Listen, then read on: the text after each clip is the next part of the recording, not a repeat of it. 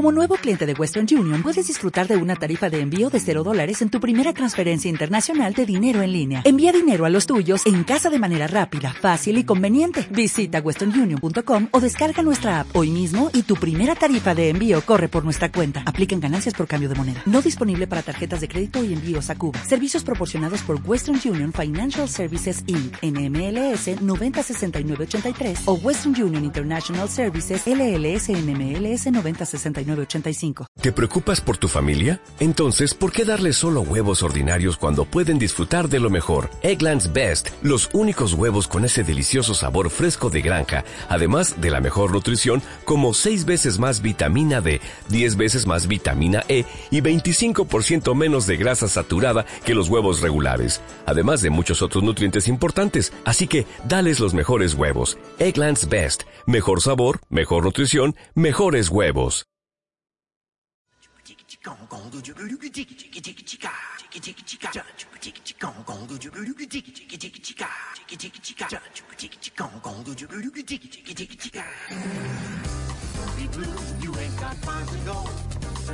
Son las 5 de la tarde. En la FM comienzan los originales. Estaremos con ustedes hasta las 8 de la noche. Los originales. En Bogotá 94.9, Medellín 106.9, Cali 98.5.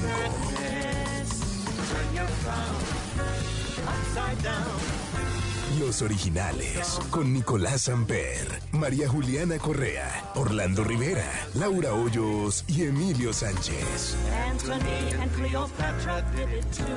So don't, just know. Dirige Jaime Sánchez Cristo. Los originales, porque todo está en tu mente.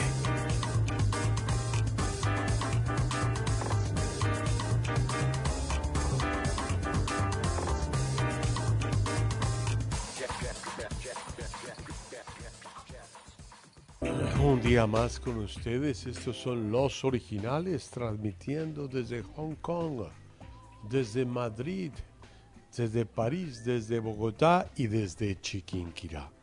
Desde Chiquinquirá, Nicolás Samper, buenas noches. Nicolás, ¿Cómo buenas le ha ido, hombre? La Virgen ¿Cómo de está? Chiquinquirá. ¿Cómo está la Virgen? ¿Cómo ¿Qué está tal? esa vaina? Hubo homenaje en estos días, por supuesto, por ser la Virgen de Chiquinquirá. Alguien casi se tumba las joyas de la Virgen, para que tenga Mm, cuidado. Oiga, sí.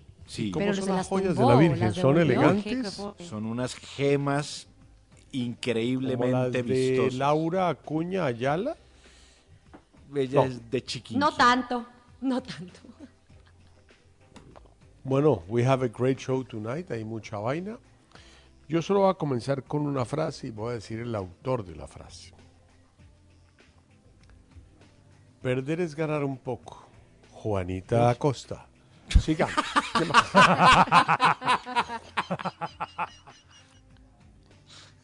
¿Qué dice? ¿Qué dice? Nada. Pero esa no era de Maturana. María Juliana no entiende nada, ni Emilio, solo Laura Hoyos y Nicolás Samper. Tenemos un grupo dividido. Los ingenuos y los... Perdón, ¿tú entendiste la frase, Laura? Y los María viejos zorros. Yo sí. Sí, sí, sí. Pero tú, María Juliana, ¿sabes de qué Saludos, estamos hablando? Nico. No sé a qué están haciendo alu- no sé a qué están haciendo alusión, la verdad. No, nada, No, así. Tengo que decirlo. Yo la conocía Dejas- por Maturana, pero no por... Por eso, Acosta. Ni- Nico. pues Listo, es que eso no- es hasta ahí, no, exacto. No, no podemos avanzar más. No preguntemos explicación, Emi, porque nos la montan. No, internamente se las puede dar Orlando Rivera, Emilio, yo no. Orlando Rivera te explica quién dijo Punto esa por punto.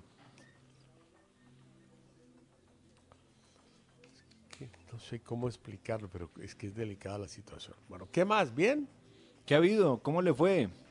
Hombre, pues perder es ganar un poco. ¿Qué hago? Pero vamos a buscar un momento porque no me voy a aguantar un pisoteo. La voy a tratar de tener mesura, brother. ¿Me No, entiende? hombre, tranquilo, hay que estar mesurados. Claro, acuérdese. Bueno, el tema del día, Nicolás. Mire, el tema del día de hoy, Casi lo mato, ¿no? No, le digo que me agarró con las defensas bajitas, con esa, esa no. no la veía venir por ningún lado. Mire, el tema del día de hoy, un ídolo tuyo que se te cayó después de enterarte de una estupidez que dijo o que hizo. Uy, tantos en mi caso. Bill Cosby, por pero- ejemplo. sí. Se me, se me cayó después de. Yo no diría que es una estupidez de, de los actos terribles que tuvo. Pero Sí, yo, es verdad. Pues el tipo lo, lo acaban de declarar inocente, ¿no? Digo yo. Sí, sí, lo, lo liberaron y estaba diciendo que quiere volver a la televisión y a la comedia.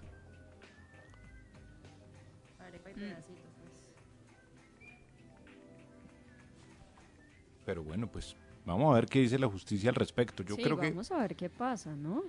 yo creo que no, porque la idea o al menos lo que lo que dijo eh, la gente cercana a Bill Cosby es que su intención era regresar a, a- a la televisión, regresar como a los shows y demás.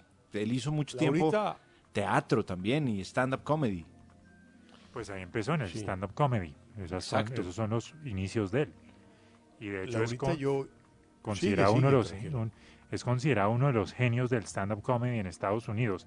No sé hasta qué nivel hoy, pero antes de que se destapara todo este escándalo, el tipo era intocable en esa área. Laurita, ¿tú me vas a cuidar hoy? Por favor. Vamos, vamos por eso. No, no. ¿Me vas a cuidar? Uno contesta sí o no. Uno no va por nada. ¿Sí o no? sí, Gracias. sí, sí, sí. Ahora sí, cuenta con eso. Bueno, vamos a, ver eso. cómo está. Hoy tenemos un par de homenajes increíbles. Uno es español y el otro es cualquier cosa. Es que es- ¿Por qué?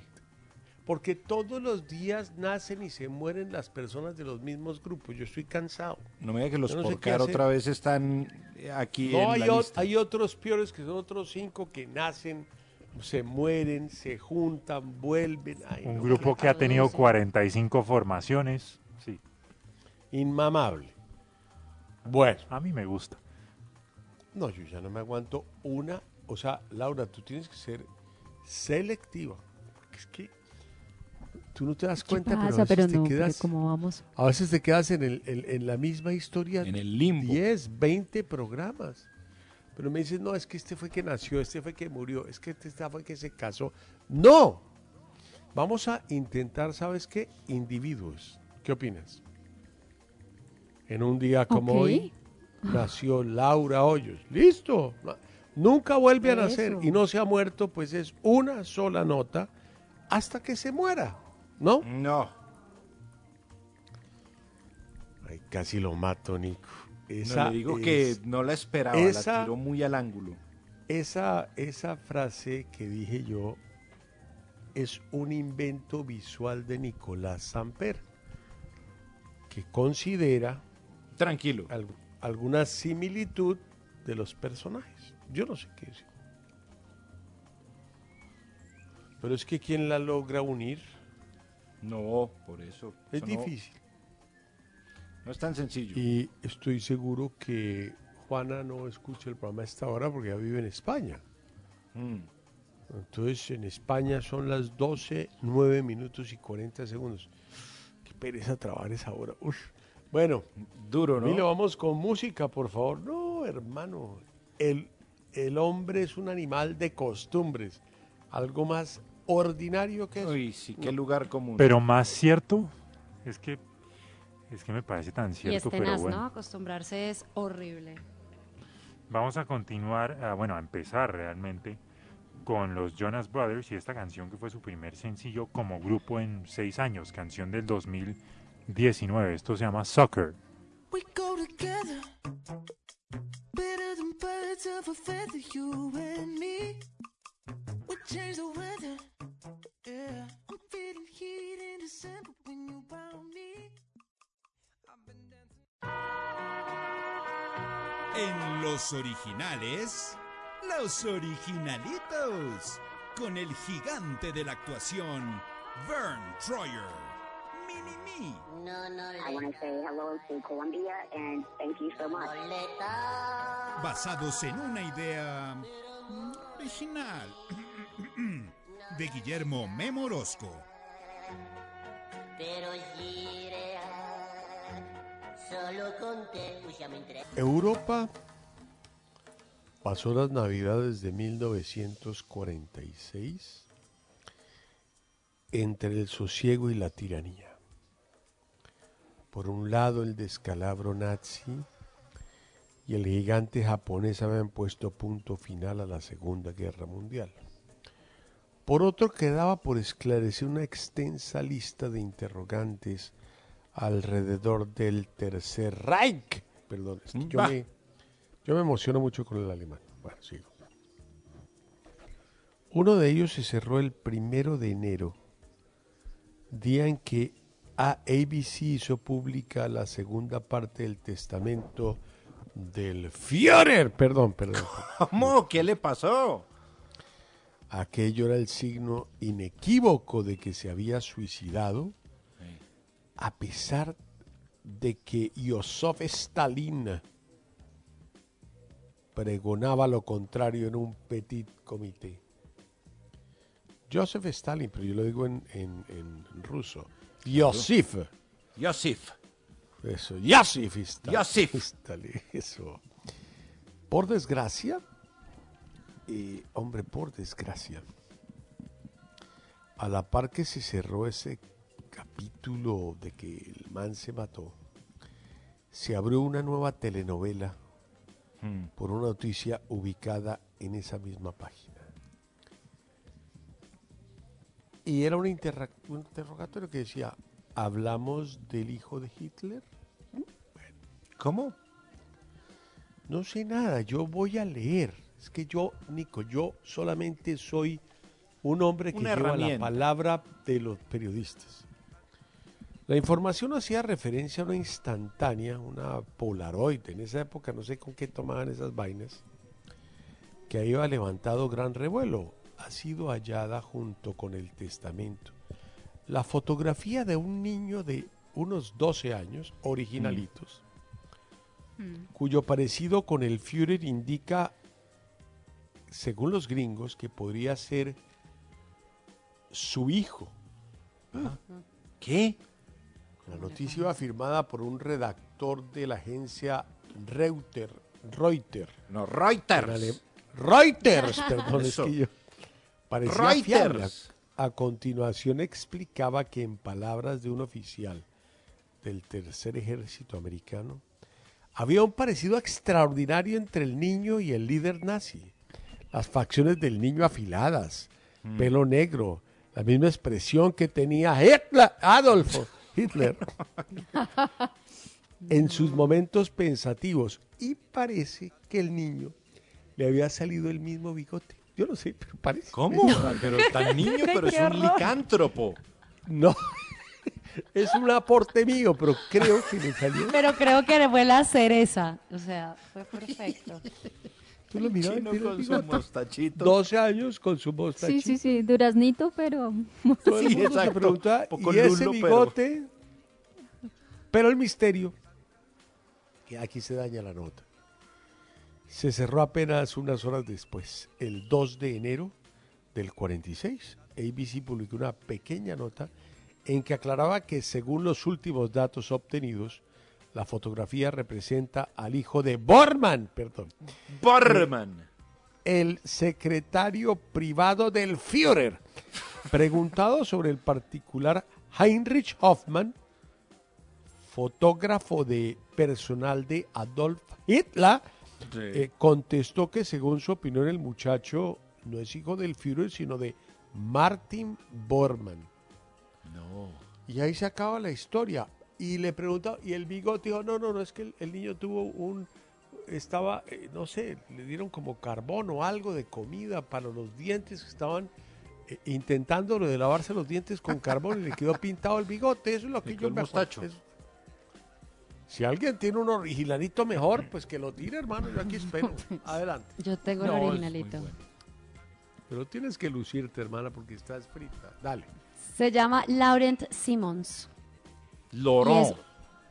Bueno, Laurent Simon. Lo, Laurent Simon, exacto. Laurent Nico, Simon. Nico, estás bastante, bastante cuchilla. Muy bien. Estoy dirigiendo muy bien, perdón. Laurent Muy bien, Simon. Nico. Très bien. Très bien. Bravo. C'est un enfant. Mentiras, es un niño belga. un niño belga súper dotado. Belga, Solo tiene 11 años. superdotado y sí. belga. 11 años. Los y belgas, acaba- por favor, por favor, los belgas, John. Por favor. Claro, los belgas. Claro. Si es superdotado y belga, bueno. Sí, es superdotado y belga. Imagínate. A ver, ¿Qué nos- Jonathan, por ¿Qué favor, nos los queda el belgas. resto de los, de los mortales? Súbala, bro. ¿Seguro? En los originales, los belgas. Y la belga. Yo no la había escuchado. ¿no? Sigue, María Juliana, por favor. No, no, no, es que no, no entiendes nada. Bueno, pues él consiguió terminar su carrera universitaria en solamente nueve meses y no estudió cualquier cosa, pues estudió física en la Universidad de Amberes, que esa es una licenciatura que Amberes. Antper. Amberes. Amber, sí, exacto. Nico está hoy como Una una licenciatura que se estipula, básicamente se, esa dura tres años y él lo hizo solamente en nueve meses. Y no solamente eso, sino que lo hizo con un promedio de nueve sobre diez. Él, este chico es superdotado. Empezó la primaria a los cuatro años, la hizo en 18 meses. A los seis años entró al instituto y a los nueve años ya había entrado a la universidad. Pero ojo, el objetivo, él dice que él hace todo esto y está estudiando a esta velocidad, no por romper récords, que realmente a eso no le interesa, que lo único que le interesa es la inmortalidad. Él quiere reemplazar tantas partes del cuerpo como sea posible con órganos fabricados. Y de hecho, por eso quiere estudiar tantas carreras, quiere trabajar con los mejores profesores del mundo y mirar dentro de sus cerebros para saber cómo piensan. ¿Cómo se llama el niño? Laurent Simon. Bueno, Vamos a en un el papelito tema para del cuando día, sus sueños Nicolás. se frustren. Vamos a tenerlo aquí. Un ídolo tuyo que, que se te cayó después de enterarte de una estupidez No, que dijo pero o sí que me hizo. gusta, Nicolás, Lo que tenga hoy una, una, una disciplina de idiomas, porque aquí dicen unas vainas muy raras. Gracias. Antper. Bueno, leamos. Otra vez, Nicolás, qué pena, pero me confunden. Dele. No, tranquilo, mire. Un ídolo tuyo que se te cayó después de enterarte de una estupidez que dijo o que hizo. Pamela Barbarich. Messi se me cayó por el partido de Colombia. Por otra parte, mi rey, estoy súper feliz por el triunfo ayer de la Nacional. Quería decir algo con la letra de una canción que Emilio conocerá, Claro de Luna, de la Unión. ¿Me la puedes poner? Mi amor, vamos a analizarlo porque tú sabes que Emilio es un poco delicado. Entonces vamos a analizar la situación y si le gusta Emilio, pues habría alguna opción importante. Si no, yo pensaría que estás... ¿Cómo, Nico? ¿Free? 0-1. Juan M. Monto, JM Montoya, respeté mucho a Alejandro Sanz hasta que lo escuché cantando reggaetón. Nota, Nico. Bueno, 5-8. Mucha gente le cambió la percepción, de acuerdo. Sergio Ramos se me fue al carajo en aquella final de Champions del 18 cuando lesionó a propósito a Mohamed Salah. Perdón. Claro, Nota. claro. 5-4, sí. Mucha gente Pero le, ¿qué le- quiere lo decir algo? a Es Ramos. que- pero usted quiere decir algo, es que usted no puede callarse. Es que a mí me parece un ídolo Sergio Ramos. No importa lo que haga, no importa lo todos que los diga. tipos que tengan cuchillos en los partidos son... Eh, Orlando Bloom se me salió cuando me di cuenta que se dio puños con Justin Bieber por la desabrida de Selena Gómez. Nota Nico. Uy, sí, 5-8. Adoraba a la Lucía, pero se me cayó cuando se metió con el jardinerito Cárdenas. Nota Nico. 5-9. Mi gran héroe de la narración deportiva era Eduardo Lewis Foot. Arroba. Sí. Me hacía reír muchísimo por sus ocurrencias después de un comentario desafortunado sobre el equipo de mis amores, el cual no repetiré, repetiré, se cayó del pedestal. Fue un golpe duro. Nota, Nico. Bueno, vamos a poner 5-4. Pasa mucho. El gran Farid Camilo Mondragón. Después de batir récord en Brasil y ahora ser un total desagradecido con Peckerman y un subyugado al doctor. Léalo, Jaime. Va. Sea varón. Un saludo para el Idi Amin dada de la radio. ¿eh? No, hombre, tranquilo. Nota, Nico. Vamos a ver 5-4. Sí, era mi diosa coronada. La favorita no tenía más ojos sino para ella. Les hablo de la señorita Antioquia del 2008, pero cuando respondió que hombre con hombre y mujer con mujer en sentido figurado, bellas como unas camellas divinas, como unas pingüinas. ¡Nota, Nico! 5-9. Pues era ídolo de Ricky Martin, dice Humberto Salamanca. Sí. Decía siempre que tenía, quería tener la vida sexual de Ricky Martin, pues en ese momento no se sabía Bueno. que le gustaba la salchicha. Sigo, mi nota, Nico. Pero, ¿qué le pasa, hombre? Tranquilo, hombre. 5-4.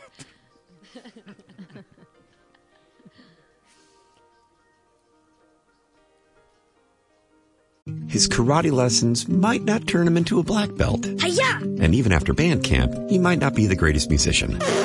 But with the 3% annual percentage yield you can earn on a PenFed premium online savings account, your goal of supporting his dreams. Thanks for everything, Mom and Dad. Will always be worth it. Apply today at penfed.org slash savings. Federally insured by NCUA. $5 minimum to open account. To receive any advertised product, you must become a member of PenFed. PenFed's got great rates for everyone. Masita dice, Jaimito, aún solo de pensar en Ayala, Turbay Ayala, que llegó a Venecia y dice, queridos damnificados. No, Jaimito, así no se puede.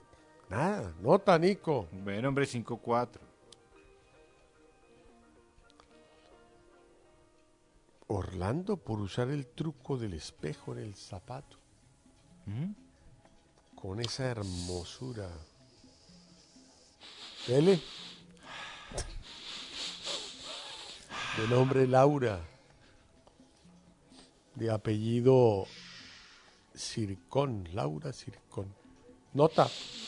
5-8. Orlando, ¿cómo le va? ¿Algún comentario de la del olfato de Nico?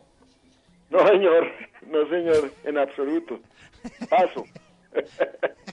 Paso. Sebastián Ocampo, Lance Armstrong, pero por dejarse pillar. Porque todos eran iguales. Estoy completamente de acuerdo. Se acuerda Pantani, bueno, esa, esa época Todos era eran unos zampones. Esa época era dura en el ciclismo, dura. No sé, pasó con mi tío Agapito, su gusto va en leve caída. Hace un diciembre atrás estaban entre 90, 60, 90 y 95, 70, 90. Pero el pasado 24 resultó con unas muchachas 98, 60 y dijo una frase que no puedo leer. Sigo. Bueno, Déjelo, 0-1.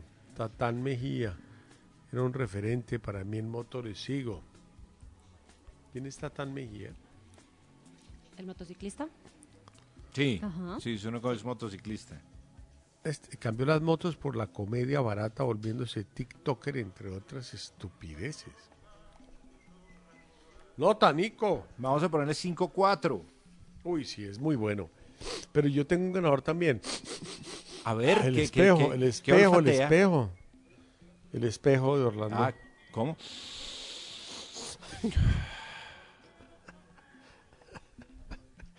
Bueno, listos. Yo les voy a pedir un favor.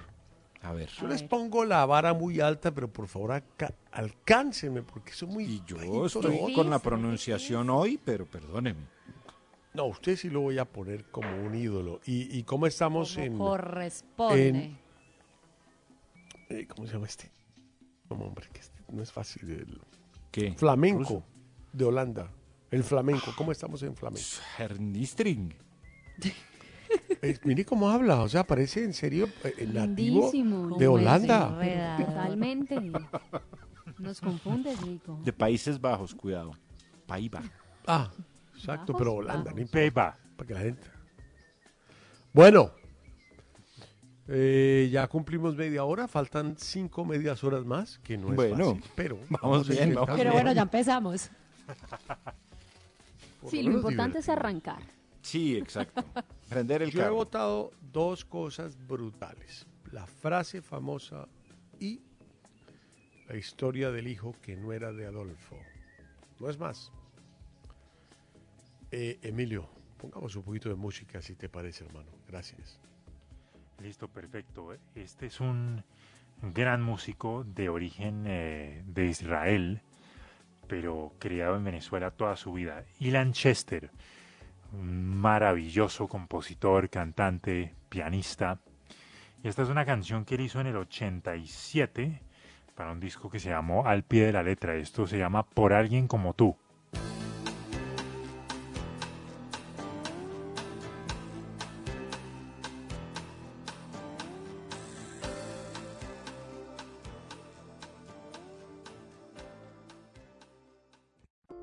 El consultorio del doc.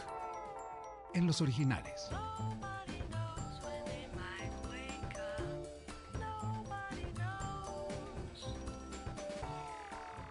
Bueno, pues eh, hay que hablar de Pfizer. Sí. Pues yo, yo fui vacunado con Pfizer, lo agradezco mucho. Ya tengo la dosis completa. Eh, y Pfizer eh, propuso algo un poco loco. Eh, y lo solicitó, yo no sé si por negocio o porque sirve, pero recomiendan que después de seis meses de ponerse la segunda dosis, o hasta un año, que uno se ponga la tercera dosis.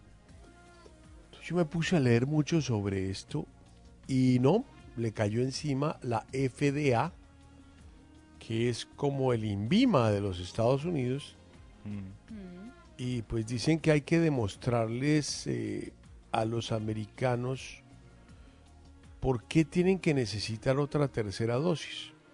Según Pfizer, esta tercera dosis aumentaría los anticuerpos por seis veces de las dos primeras dosis. Pero eh, no ha sido muy bien recibido por la FDA. Y por su parte, la Agencia Europea de Medicamento, la EMA, aseguró que es demasiado pronto para confirmar si se necesita una tercera dosis de la vacuna porque no hay datos. No hay suficiente información de las campañas de vacunación y los estudios en curso para entender cuánto tiempo dura la protección de dos dosis. Yo estoy tranquilo. Pues ya si tiene las dos me- dosis. Sí, pero si a mí me mira un tipo en la calle y me dice, señor, yo soy de Pfizer, eh, ¿usted hace cuánto se la puso? Allá en el futuro, le digo, hace ocho meses. ¿Le puedo poner la tercera? Le digo, clávela, ¿cuál es el problema? Pero, Yo también me la pondría. pero eso no está autorizado. Exactamente. Hay que Y esperar. esa es otra gran nota mía, Nico. Hay que esperar. Su opinión. O sea, no, pues es que... ¿Usted está vacunado, Nico, ya? A mí me pusieron la primera vacuna. ¿Y qué Ah, le pusieron? ¿Qué te pusieron? Me pusieron Sinovac. Bueno, ¿y la segunda es en cuánto tiempo? Es que no tengo El ni idea. primero de agosto me ponen la segunda. Y yo he podido, haber- yo podido, podido ir a ver eso con usted, a verlo. No, tranquilo, hombre. Pero es que usted es mi ídolo, mi faro, mi luz, mi norte, No, brother. deje, deje. Deje Joder, tranquilo. pero yo quiero, yo quiero ver. O sea que hasta septiembre más o menos uno está ya inmunizado. Laurita, ¿a O ti sea cuánto- te cuándo te ponen la vacuna? Pues yo esperaría que ya sea el próximo mes. Es que, mi amor, tienes 40 años. No sé por qué no te la Sí, Marico, qué raro, se la No parte de ese sé. Y grupo. ya los de, Hace y parte de de ese hecho, grupo. ya los de 40 Siendo pueden ir sin yo. cita. Imagínate. También No, es que te ha faltado yo solamente Entonces es que no ha doy sido. esa nota, pero la pregunta Sí, mía, que realmente es interesante analizarla, es, eso es por negocio, brother. Es que eso le iba a decir. Yo creo que Que se es cuestiona sí, mucho. es muy pronto, ¿no? También Porque, claro. Y, y fíjense todo lo que se ha cuestionado la vacunación sobre su lentitud y demás. ¿Cómo van a tener ya unos estudios al respecto? O sea, No, no, pero el problema es que ustedes saben que los gringos van en el cincuenta y tanto por ciento, pero ahí se paró la vaina, nadie va. mm, O sea, ya no vamos más. Y ahorita con tercera dosis, eso es para extranjeros, yo creo. sí, eso sí, yo no creo que. que- Pero esto es una nota que yo transmito como un vocero del periodismo y de la medicina. Porque Claro. yo soy hipocondríaco de nacimiento, por lo cual soy experto en brutalidades. ¿Ah? Bueno, tranquilo, tranquilo. Pero esta me llama la atención porque eso comenzaron con esa vaina hace una semana y llegaron a la, a la FDA, the Food and Drug Administration, Mm. les dijeron, óyeme, tranquilones, ¿no? A ver, pruebas. Claro, ¿qué tiene? No, es que la, la variante no sé qué. la- no, no, no, no. Pruebas. Ya quedaron fried. Repito, los, los que hicieron la vacuna de Pfizer Biotech es una parejita así como de la India, de Bangladesh. Tienen 2.400 millones de dólares para saber si alguien recuerda lo que yo hablo en el programa. ¿En qué se transportan a su laboratorio? Bicicleta, ¿no fue? que Eso, Sí. Dios mío, inicuo y Sí. inerte, estúpidamente No, olvidadizo. No tenía ni idea, no oye el programa por estar oyendo a Casale retransmitiendo partidos del año Bueno, pasado. hombre, Sí, tranquilo. No, yo no puedo estar tranquilo. Y María Juliana mira al horizonte como, ¿qué? ¿Medio Pasa, ¿qué transporte? ¿Ah? Laura. Buah, Es que estaba buscando la nota de los, del doctor. Tengo una. Siempre eres de mi Sí. corazón. Fue un- Tengo una No, no, no, no. Hágale, brother, pero no empiece con que le salió en el ojo uno gusano porque no, lo No, no, no, mire que no. Consultorio tiene- del doc. Sí, tiene que ver con las vacunas también. Pues para que usted esté atento. Y, y- y me parece que, que- que merece hacerle un seguimiento a esta información. Porque, Voy a analizar porque usted sabe que tengo mis. y sabe que me gusta que analice médicas. esta, me, me gusta mucho que analice esta noticia que voy a lanzar. Porque en Darse un tanta diálogo- bomba. No, porque yo sé que a usted le va a gustar esta nota. Un diálogo que tuvo eh, el diario Criterio, que es, un- es una nueva alternativa periodística en Colombia, eh, con Manuel Elkin Patarroyo, resultó ¡Ídolo! Con, que, con que él y su El equipo de mejor científicos científico de la historia. Einstein es un pendejo, sí. es un idiota. Mire, dijo él, Manuel Elkin Patarroyo, que él y su equipo de científicos desarrollaron una vacuna contra el COVID-19. Cuando esté lista... ¿Como la de la familia- malaria? Imagínese. O sea, qué cuando maravilla. esté lista, tendremos 500 años todos. Ya se habrá extinguido el COVID. Mire, cuando esté lista, él y no, su familia... se habrá extinguido la humanidad. el, no el humano, sí. Cuando esté lista, él y su familia se vacunarán primero porque tienen la seguridad y confianza en lo que están haciendo. ¿Qué más dijo Patarroyo? Que están haciendo pruebas con monos, cosa que no me extraña. Pero subrayó que a diferencia de otros laboratorios, ellos no han matado a los animales.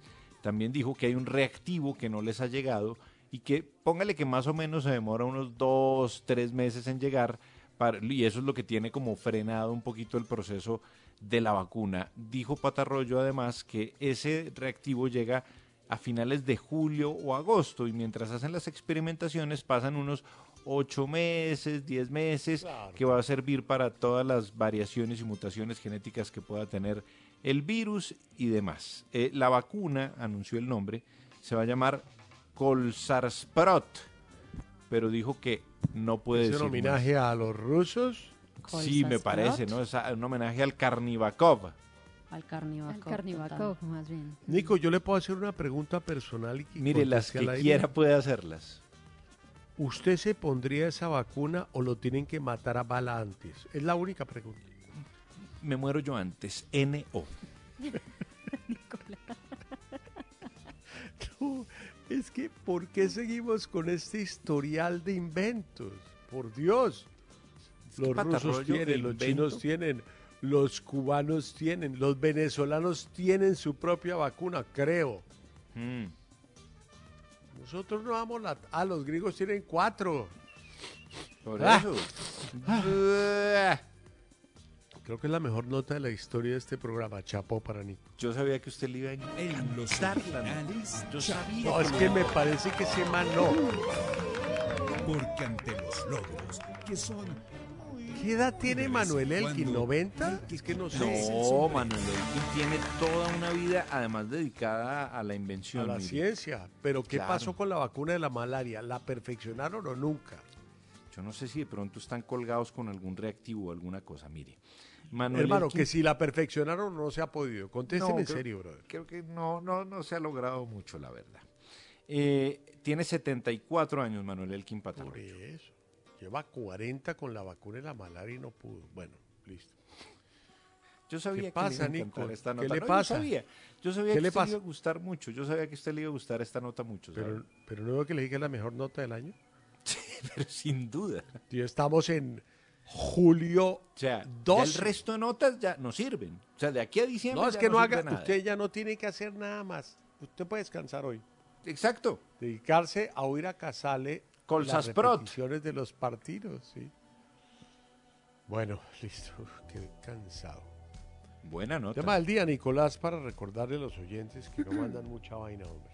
Mire, el tema del día de hoy es un ídolo tuyo que se te cayó después de enterarte de una estupidez que dijo o que hizo. Y repito, lo de la vacuna de Pfizer es una propuesta de los que la hacen. Que suena a en este negocio. están, están bloqueados. Que no. Hasta ahora no. Prueben que sirve para algo. No, es muy difícil. Bueno, a mí la segunda vacuna de, de Pfizer me tiró a la cama, hermano. Le dio duro. Oiga, he oído mucha Durísimo. gente. Oiga, venga, he oído mucha gente que la segunda, la segunda dosis le ha, le ha dado duro, pero sabe que ha sido indiferente eh, la marca, pero pues que es nada, que es como No, un día de no, no, malestar yo y hablo, listo. yo hablo de una vacuna que tiene fama de ser muy buena y me la pusieron y me siento muy agradecido. Sí. Eh, pero diga usted a los dos días, comencé con unos piquitos de fiebre, con un Mm. poquito de indigestión, con, con maluquera, con dolor de cabeza. Y esa vaina me duró tres días o cuatro. Es Sí. mucho. Entonces uno se atortola. Uno dice, pero ¿qué me pasó? ¿Será que me dio estaba? Es que uno no sabe qué le pasa. Claro. Pero no sé fíjese, si- impecable. sí fue- No, a mí me ha ido, gracias a Dios, muy bien. Yo no, yo no he tenido ningún problema. Conozco gente que se ha, eh, ¿qué? Eh, que se ha enfermado de, de COVID después de las vacunas. Conozco a amigos muy cercanos. Mi mamá, Fíjate, pues, Olguita. No lo sé. después de la primera dosis, bueno, no se alcanzó a poner la segunda. Ah, no. Yo conozco manes que se pusieron la segunda y 20 días después les dio. Ah, claro, porque es que eso Pero no le es a usted que- que le dé. Pero es que yo le cuento una historia. Una persona que se pone un Pfizer en Bogotá Mm. y se va y se pone uno en Estados Unidos, yo creo que eso no es un no es propicio, me parece a mí. Sí, no, eso toca guardar ahí hasta que usted Toca lo vacunen en el sitio que sea. en el mismo yo fui al mismo sitio a los 21 días y no cambiaba el sitio pensando que me iban y yo miraba Mm. el- la, el- el- la cosita, el, el- tubito ese donde viene esa vaina que no es nada, es un poquitico. Sí, sí, es un tris. Yo quiero ir a ver la segunda vacuna de Nico. Yo me enteraré e iré Bueno. de, de- No, pero voy como estudiante. como Entro con una mochila de estudiante a aprender cómo se pone. Espera y verá que lo encuentro. Ahora- Ay, que no lo encuentro. Ay, mijo, espera y verá. Recuerde, recuerde, pues eso es para todo el mundo, que la vacuna no quiere decir que usted sea inmune al COVID. Usted le puede No, dar, pero lo que le da, es que creo que le da menos duro. es que eso es a lo que voy. Lo que pasa es que la vacuna sirve lo para mata, que pues. la hospitalización o el cuadro grave de COVID se reduzca muchísimo, se reduzca del Bueno, pero es 90%, que- 95%. No, es que venga y le digo, de los casos en Estados Unidos de COVID nuevos, son el 99% personas no vacunadas. Personas con la dosis completa, 0.8%. Con eso les digo todo. Mm. Ahora, tampoco es que hay que meterse una fiesta a toser allá con un poco de gente, hermano. Exacto, No. es que hay que seguirse cuidando mientras. No, cosa- pero ya uno se puede, yo me, yo me cuido más tranquilo, o sea, yo me cuido tranquilo. Me cuido tranquilo, pero empiezo a oír a alguien toser y, y empiezo como a llorar, me sale sangre del susto de los ojos. Bueno, tranquilo. No, pero es que me pasa, me sale sangre. Música, Emilio, por favor. Y vamos a continuar ahora con un- algo de Brasil, una canción espectacular compuesta por dos maestros, por Joao Donato y por Gilberto Gil. Ha tenido muchas versiones. Gal Costa, recuerdo que la hizo. Y esta versión fue hecha en el 2008 por Sergio Méndez con su esposa Graciña Leporace y el maravilloso Giovanotti de Italia en su álbum Encanto. Esto se llama Lugar Común. Yeah, yeah, yeah. Vado matto per te, vado matto per te, vado matto per tutta la vita che c'è. Per tutta la vita che c'è.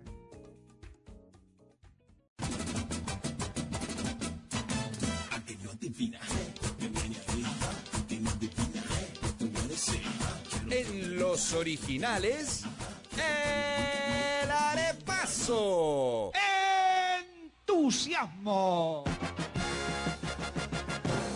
Un concurso donde la chepa, la chiripa y la leche superan los conocimientos. El que piensa pierde, pero el que no piensa también. Buena suerte.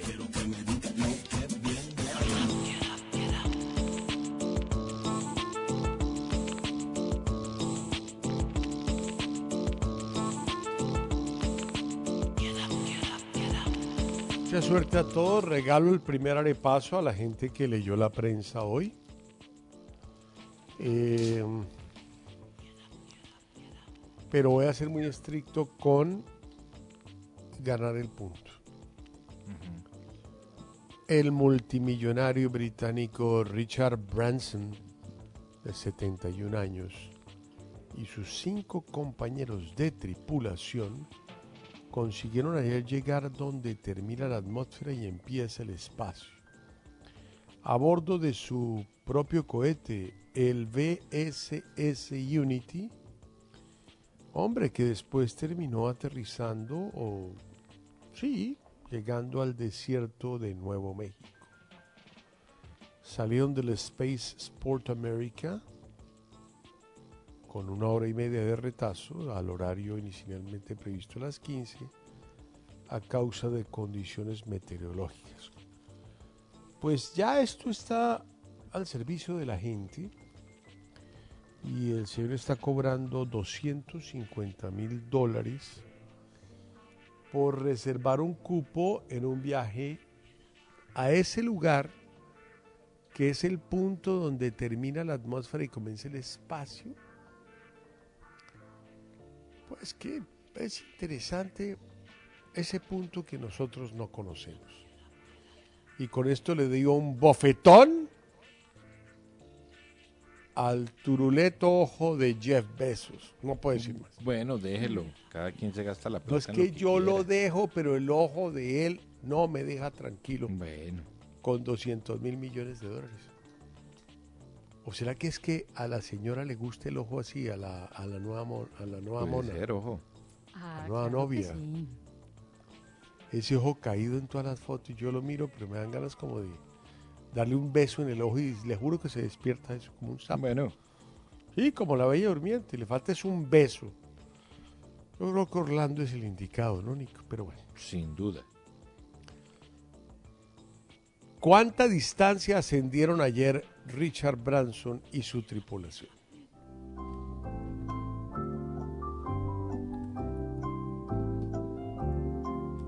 Veinte segundos, quedan 10.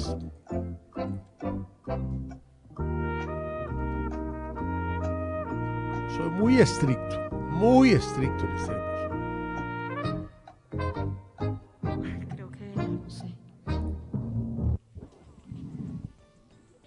¿qué pasa? No, pues es que no. ya Aquí está, aquí está, aquí está. Es que, es que usted es, usted es lento, pero se- el que va piano, va Va sano lontano. y va Es que tenía una duda ahí, pero bueno.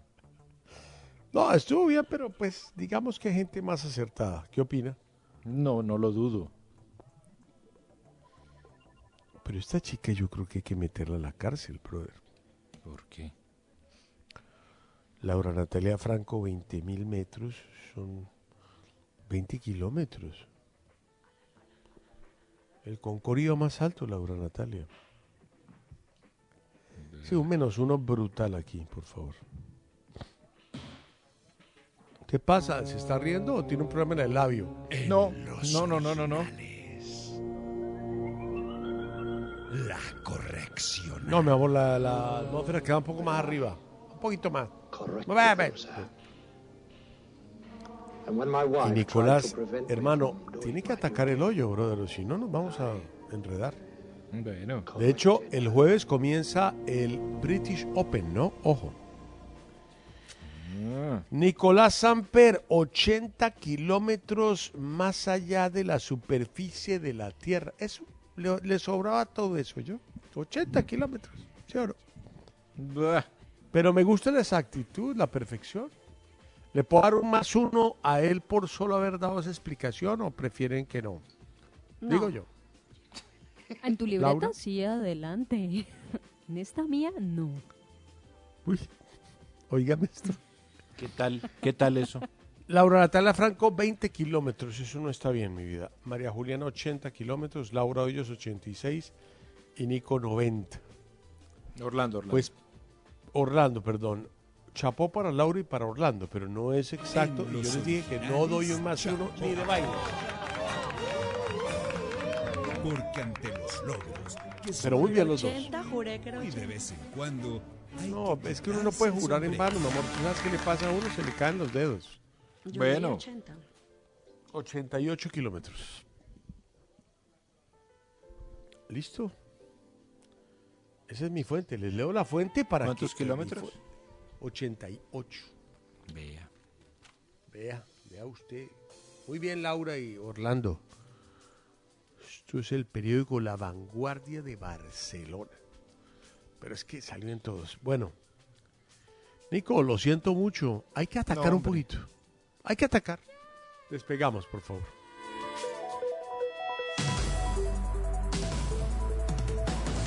¿Cómo quedó el arepaso, Laurita, por favor? María Juliana tiene menos nueve puntos. Laura Natalia ¿Qué tiene pasó? menos tres puntos. Nico pasó, está Dios? en ceros. Mm. ¡Ah! Orly tiene tres puntos y yo tengo cinco puntos. No. Esa parte me molesta sobremanera, lo de los cinco puntos de Laura. Pero bueno, pues. ¿Será que ponemos música, mi querido Jonathan, para que la gente tenga tiempo de promocionar sus cosas? Vamos con música entonces, ¿sí? Sí, vamos con música, porfa. Listo, vamos con lo nuevo de Solomon y Jamie Foxx, que salió hace un par de meses. Muy chévere, muy arriba. Esto se llama Ocean.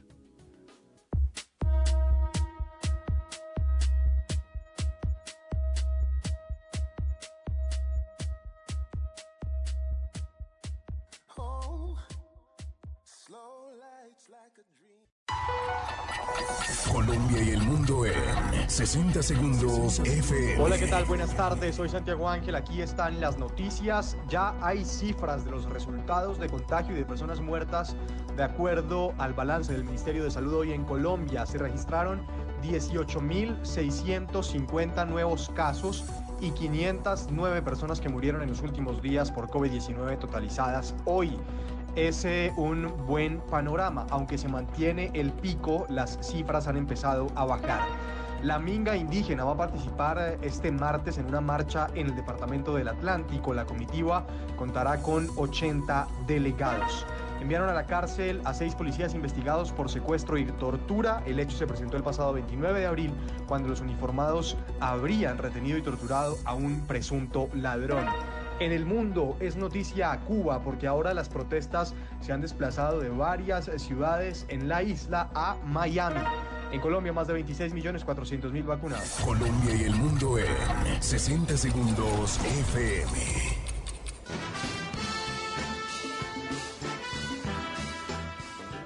Hay gente que nació estrellada y hay otros con estrellas. En los originales, personas ganadoras.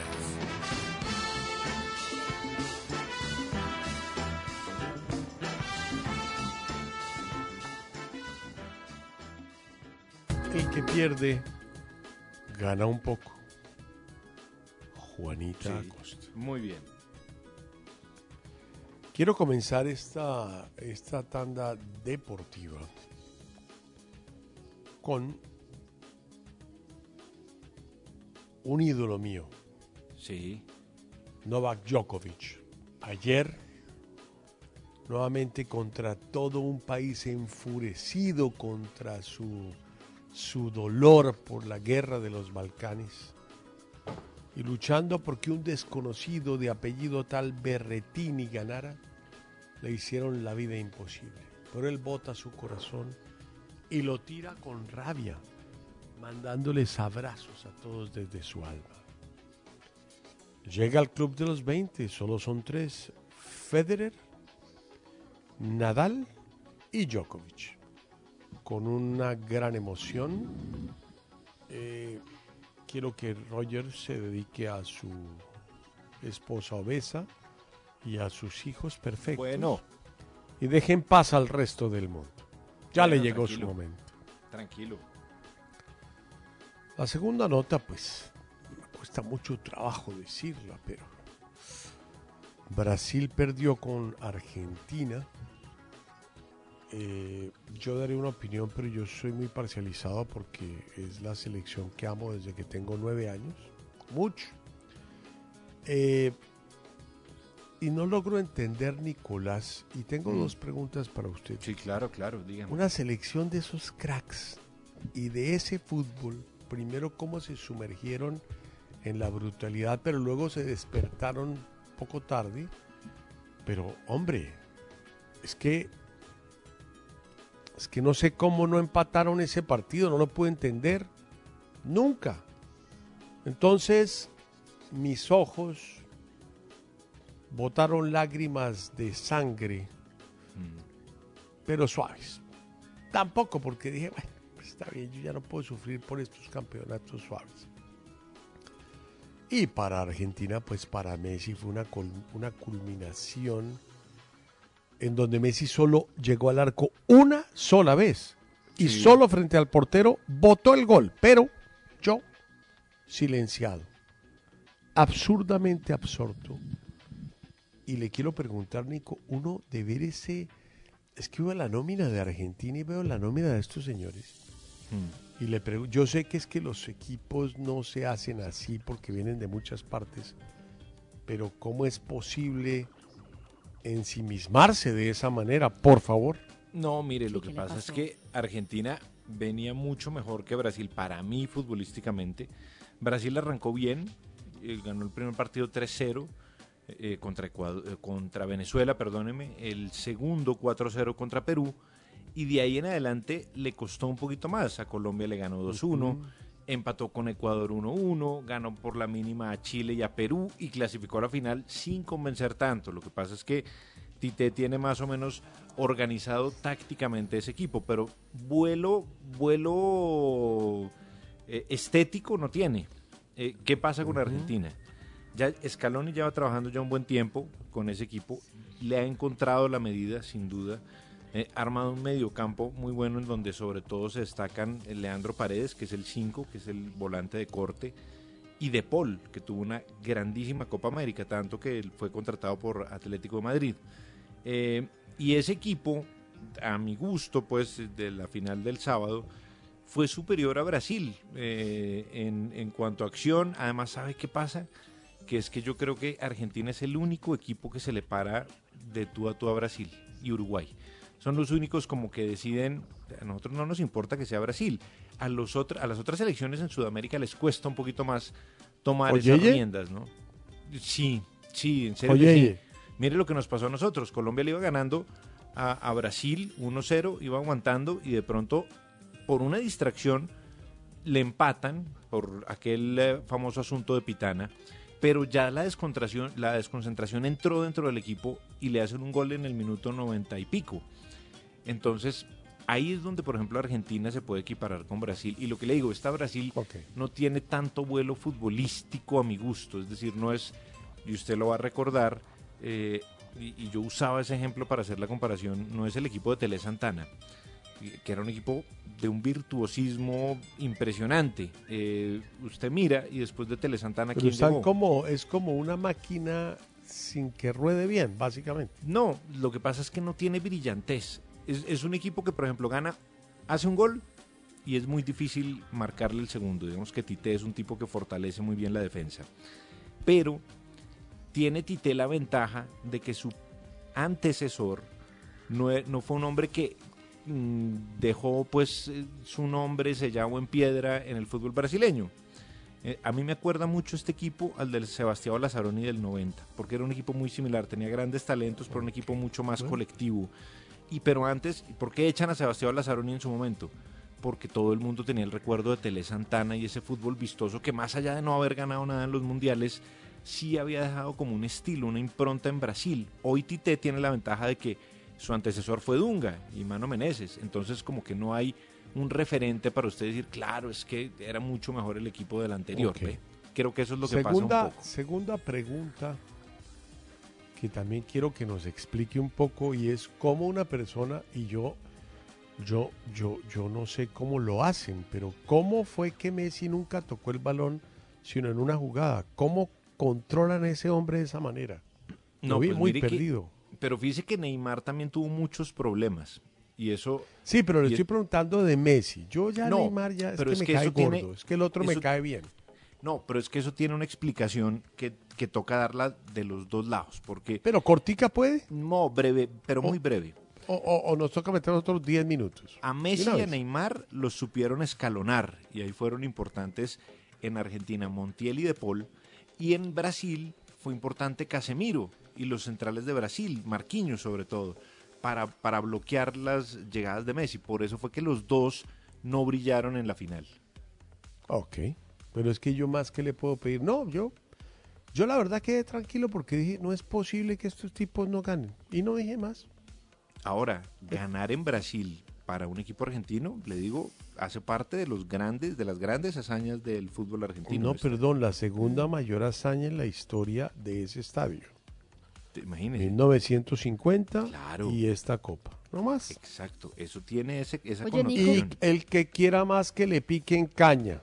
Señora, Pero y el tema, el tema del arbitraje, que mucha gente se estaba quejando y estaban diciendo pues prácticamente que había sido regalado a, a, pues a los argentinos.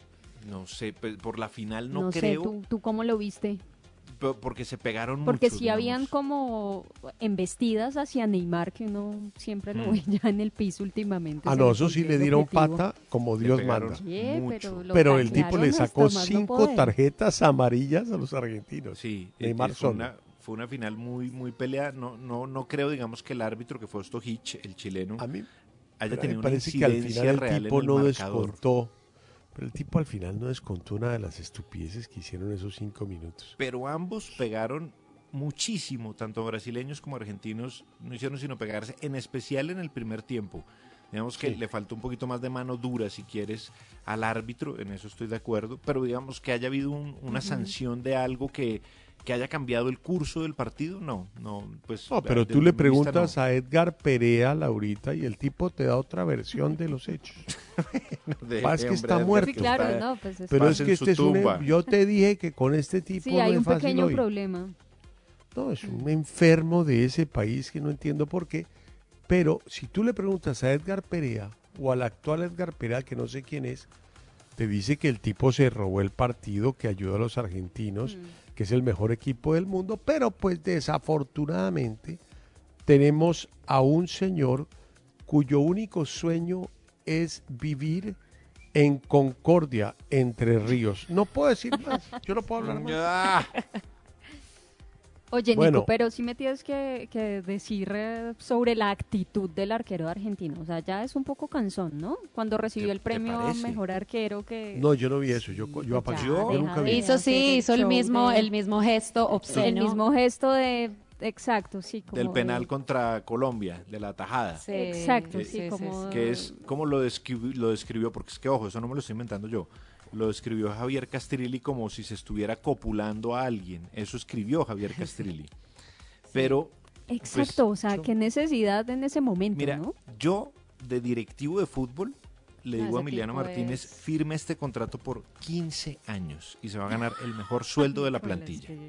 Para No, mí. no, no, es una mamera, la No, verdad. a mí eso no me parece. Me aterra, me aterra su actitud. Podrá ser muy buen arquero. No, es que quiera, ya tenemos el equipo ideal de. Nicolás. Un poco de Pero delincuentes que andan con cuchillos en la obvio. cancha. Yo Pero ¿cómo? Es el portero titular de la 15 selección. años le firmo al tipo. Y, y retiro la camiseta. Cuando el tipo se retire del fútbol, retiro la camiseta, el No, número de la no camiseta. vas. Un porterazo. Sí, un porterazo, pero pues. No, es yo no hablo sí, Actitud también. un poquito. Se acabó No, el partido y apagué el televisor porque yo dije, no, esto quién se lo aguanta ahorita esta Ah, petulancia. no, sí, por eso. No, Sí, yo apagué mira, porque es que yo, soy pro Brasil, dice, ¿pero entonces yo, yo Pero mire- sufrí suficiente para seguir montado en esa pelotudez. Pero sabe que hay un gesto, hablando de esas arrogancias, hay un gesto que marca mucho lo que piensa Lionel Messi frente, frente al fútbol. O sea, como que le quita un, un par, le baja un par de cambios. Estaban celebrando en el Maracaná todos en el campo. Y creo que fue De Paul el que empezó a cantar. Hay un cántico muy, muy recurrente entre los argentinos cuando le Pero rápido, Nico, es que ya lleva Muy rápido. 25 minutos solo. Y el tipo decía, brasileño, brasileño, qué amargado se te ve. Bueno, eh, así arranca el cántico. Cuando empezó De Paul a cantar, Messi le dijo, no, no, no, eso no lo cantamos.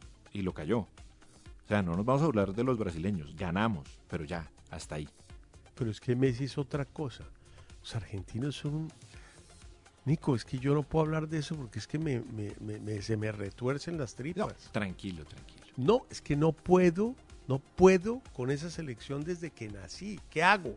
Pero mire, logró ganar. y No, parece- no, no, no. Es que yo digo, el que pierde gana un poco.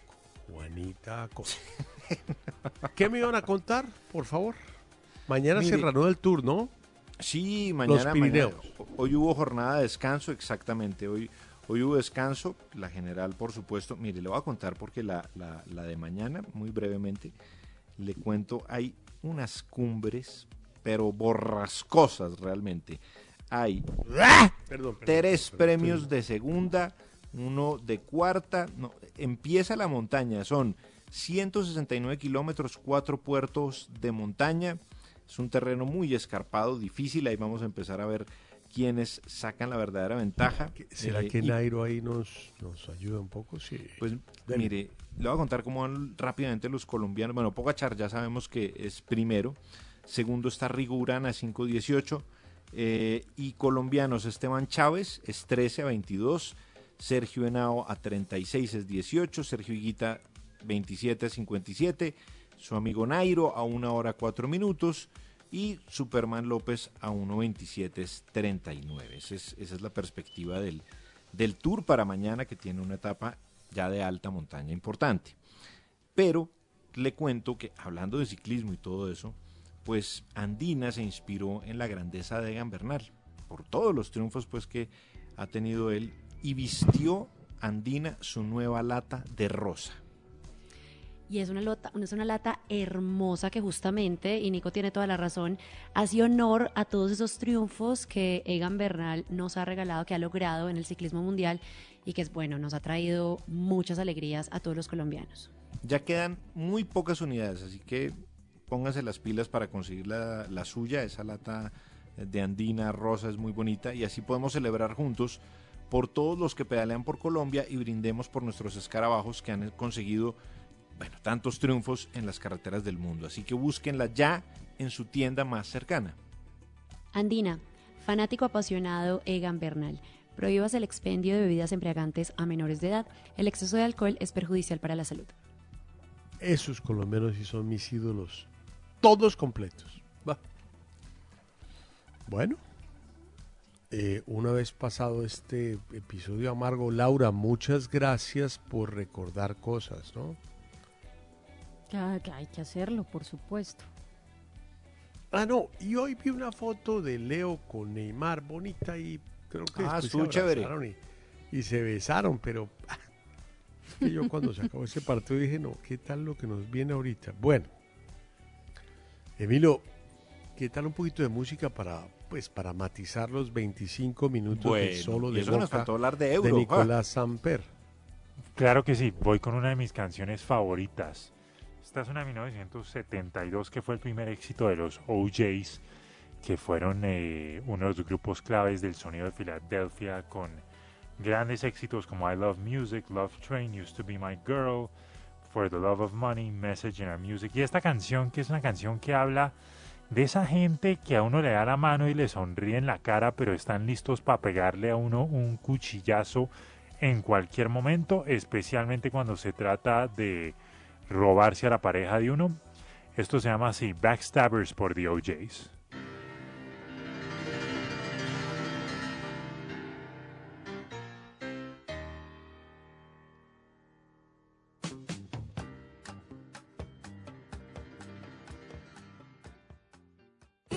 En los originales estamos con la gente que hace las cosas bien.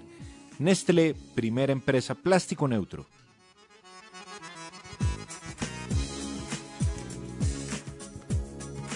Bueno, gente que hace las cosas bien. La cultura y la lengua son dos características que se asocian con la humanidad.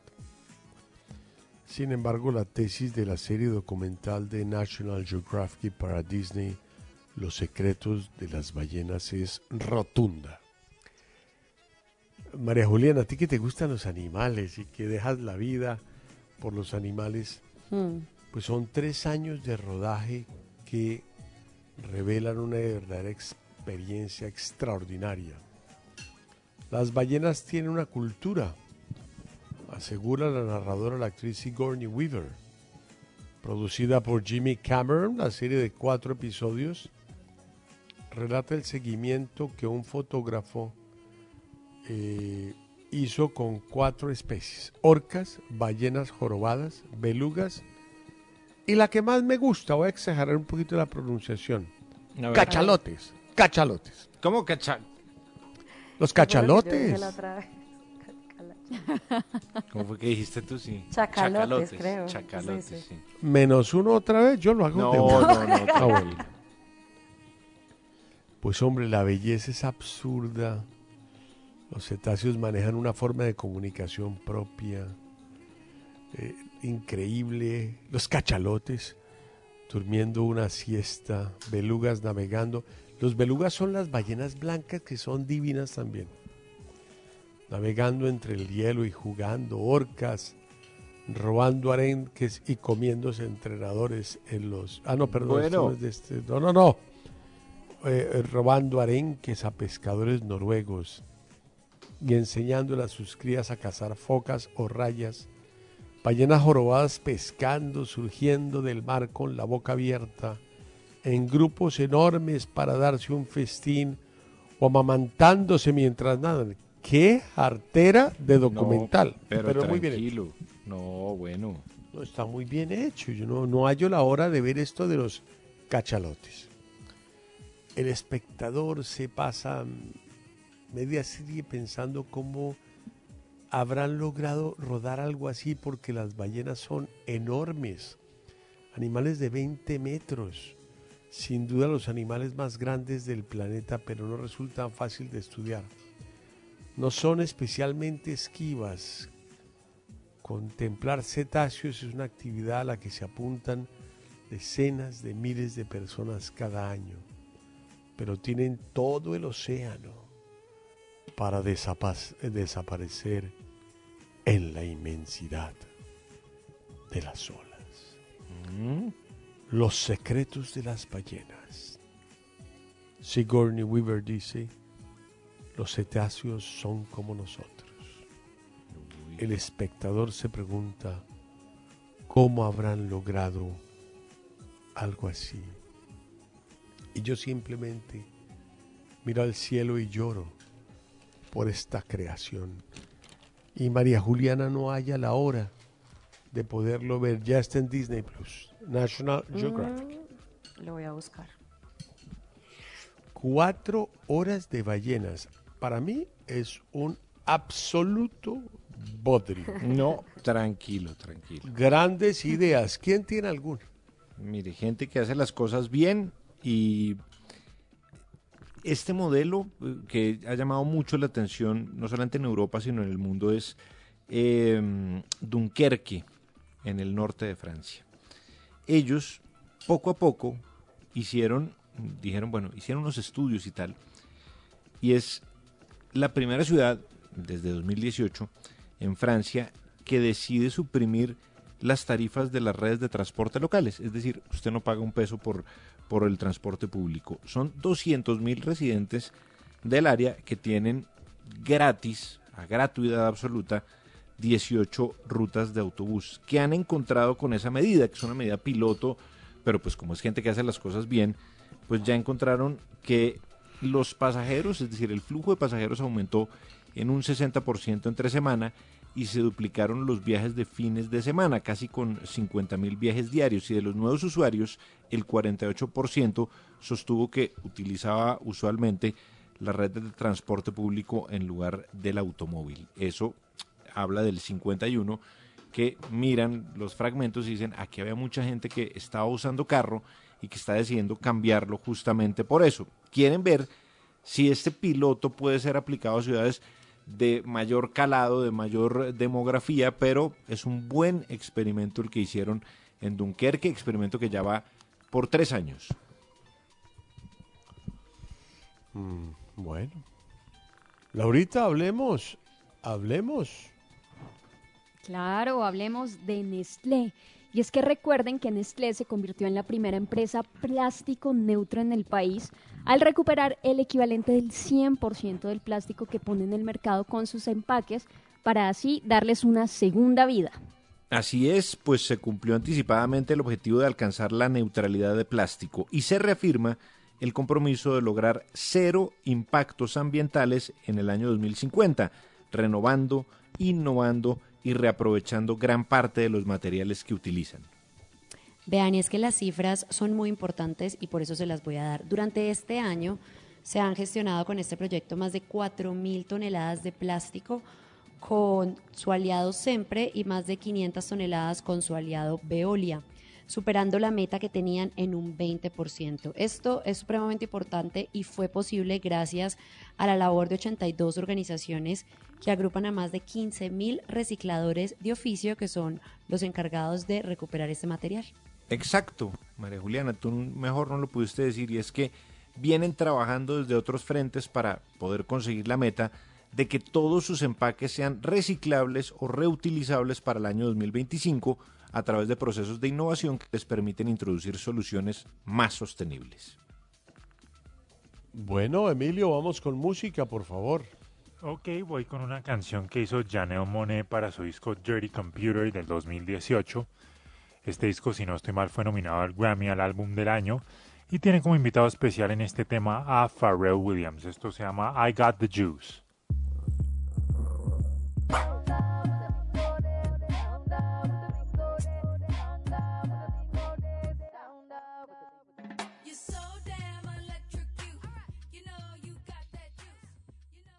Pues sí, ayer hubo un partidazo brutal. Duró tres horas. Y terminó muy mal, tristemente, para los ingleses. El entrenador hizo dos cambios y los dos que cambió para los penaltis, porque no creo que era para nada, votaron los dos penaltis. Nico, adelante, por favor. Italia, Inglaterra, final de la Eurocopa, me la eché completa. La celebración me pareció? aburre. ¿Qué le pareció el partido? Me pareció buenísimo. Comenzó hecho un bodrio, pero después yo no sé, porque no sé, o no sé si yo estaba entonado, no sé. ¿Qué opina? No, Con el empate, yo creo, ¿no? El empate fue dificilísimo, oye. Sí, le costó a Sí, Italia. pero con el empate ahí Uy, ya. madre, Italia le costó un trabajo terrible. Y nuevamente me perdí, me perdí el, el- el empate, porque es que lo mío es dormir. Ah, no, Yo me, me pero- despierto pero vio el- uno a uno, yo, ¡ah! No puede ser. Pero vio el primer gol, el de los ingleses, que eso fue rapidísimo, Sí, como a los tres sí, eso minutos. fue- Fue rapidísimo. Eso fue terrible, esa vaina. Mm. Y esto sea, es lo- los pero es que yo, la pero sufrieron yo, todo el pero partido. yo la verdad, yo la verdad, ayer en particular iba por los ingleses y le voy a contar algo muy especial. Mm. Vi el partido con un inglés No me diga. y el tipo me dijo, yo detesto a esos tipos. Le dije, pero tú viste allá, tú naciste allá. Y, y me dijo, pero es que son inmamables. La gente más harta que hay en el mundo. Yo no dije nada. Ah, bueno, No ok. puede ser, vea. El tipo encima de Italia, pero como si tuviera el escudeto, yo no sé. No me diga. Curioso. Sí, pero a mí me pareció divertido. Bueno, después es- llegan estos 30 minutos. El gol de Italia fue, sigue, antes de los 90. y sí, después- en, eh, sí, en los vi- 90 sí. reglamentarios. Pero vienen estos 30 minutos que son una aburrición terrible. pero no sé qué tal estuvieron. ¿Buenos? Yo creo que estaba entonado. No, estuvieron, estuvieron digamos que, eh, que Italia mucho más que Inglaterra. Sí, Inglaterra- no, toda la prensa dice que Italia mucho más, pero, Sí. pero Nico, ese partido para mí sí es muy difícil y, y pues, pues creo que es la primera vez que esta gente se gana esa vaina, ¿no? Ah, no, perdón. Segunda. Hoy, segunda. Y los ingleses, pues que nunca han hecho nada, quedaron muy aburridos. Y los muchachos de los penaltis, hermano, esa parte no la entendí nunca. primera vez que llegaban a una final los ingleses. Y fíjese cómo es Pero, pero, y los el penaltis, destino. esos muchachos y en Wembley, y en Wembley además se jugaba la final. Es decir, el marco eh, tenía grandes posibilidades. ser- era el. Maracaná, otra vez la misma vaina. Exacto. Volvemos a, a un ejemplo de ese tipo, porque era Wembley, era la primera final de Inglaterra, los tipos que se inventaron el fútbol frente a los italianos que tenían un invicto hasta ese momento de 34 partidos, es decir, no era un rival cualquiera Italia, era y fue de los mejores de la Euro sin duda en cuanto a juego, más allá de su título, fue un equipo que jugó bien y sabía que jugaba, pero sorprendió a Inglaterra con el gol de Luke Shaw, para mí de los mejores laterales con Mael, el danés, los mejores laterales eh, izquierdos de, de- de la Eurocopa. Y a Italia le tocó remar, le costó mucho trabajo. Italia Uy. sabe que el reemplazo de. Spinazzola, ese jugador Está es muy clave, preocupado. clave. Es requete clave, mire, Spinazzola, que se lesionó, se rompió el, el tendón de Aquiles, es decir, dura ocho, meses. por fuera. Lleva Claro. con ese cuento ya dos semanas, ¿no, Nico? Siga, pero, pero es que eso voy. La semi y la final le costó mucho trabajo a Mancini encontrar una manera de jugar adecuadamente sin él. Porque Mancini tenía parecía argentino, problemas. ¿no? Yo pensé que había nacido en Concordia. No, Había nacido tranquilo, Lorena Meritano, qué pena. Eh, en Concordia. En Entre Ríos, claro. Ah, mire, no sabía. Mire, y lo que Pues pasa... sepa, sepa de dónde vienen las mujeres bellas.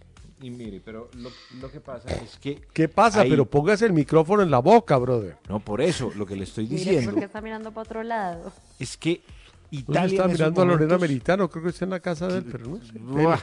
Chao, Lore. Mire, y eh, Italia empató con mucha, digamos, fue un gol muy a la italiana, ¿no? Con rebotes, atajó Sí, el lo mismo de siempre. Paolo Rossi es lo mismo de toda la vida, hermano. No, pero exacto, es muy de ese estilo. Con- Puro con de rebotes fútbol. y de vainas, de arepas, son ¿sabe qué le lecheros. cuestionan? ¿Sabe que le cuestionan mucho a Southgate, el técnico inglés? Que esos tipos a los que metió, es decir, Rashford, Sancho, que fueron los que patearon los penaltis y los desperdiciaron, eh, eran jugadores que debieron ingresar mucho tiempo antes, no solamente para patear un penalti.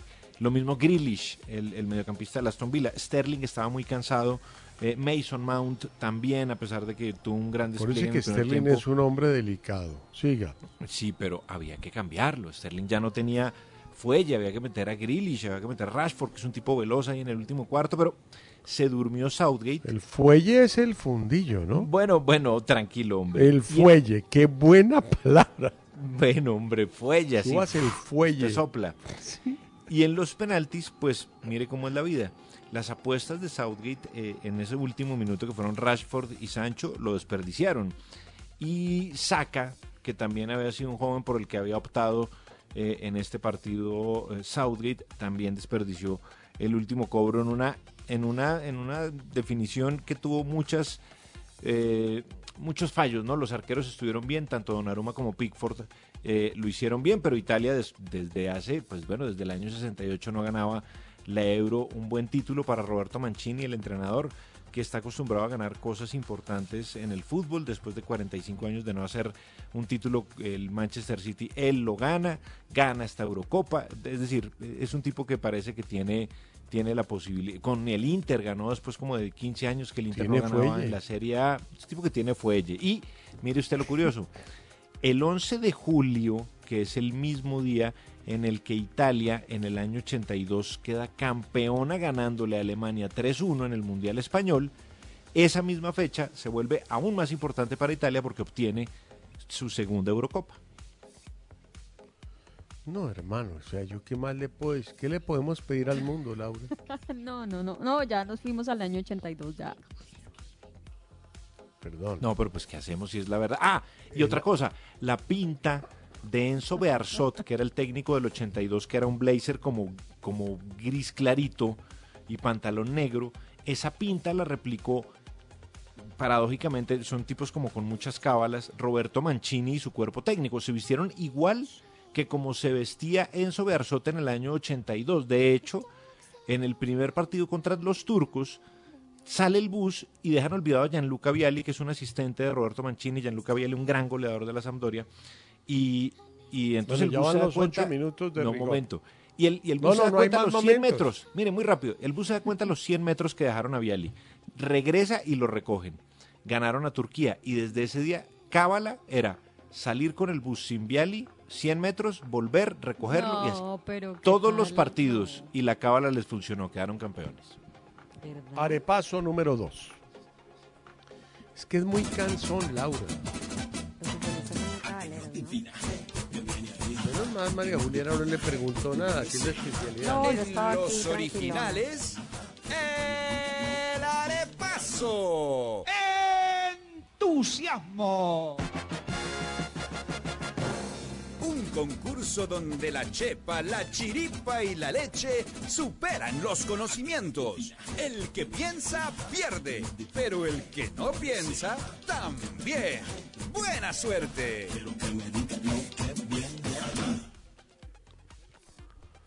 Frum estira la cuerda. Mucha suerte a todos. Otra nota deportiva. Vamos, estamos ayudando a Nico, pero el tipo no se ayuda. Eso veo.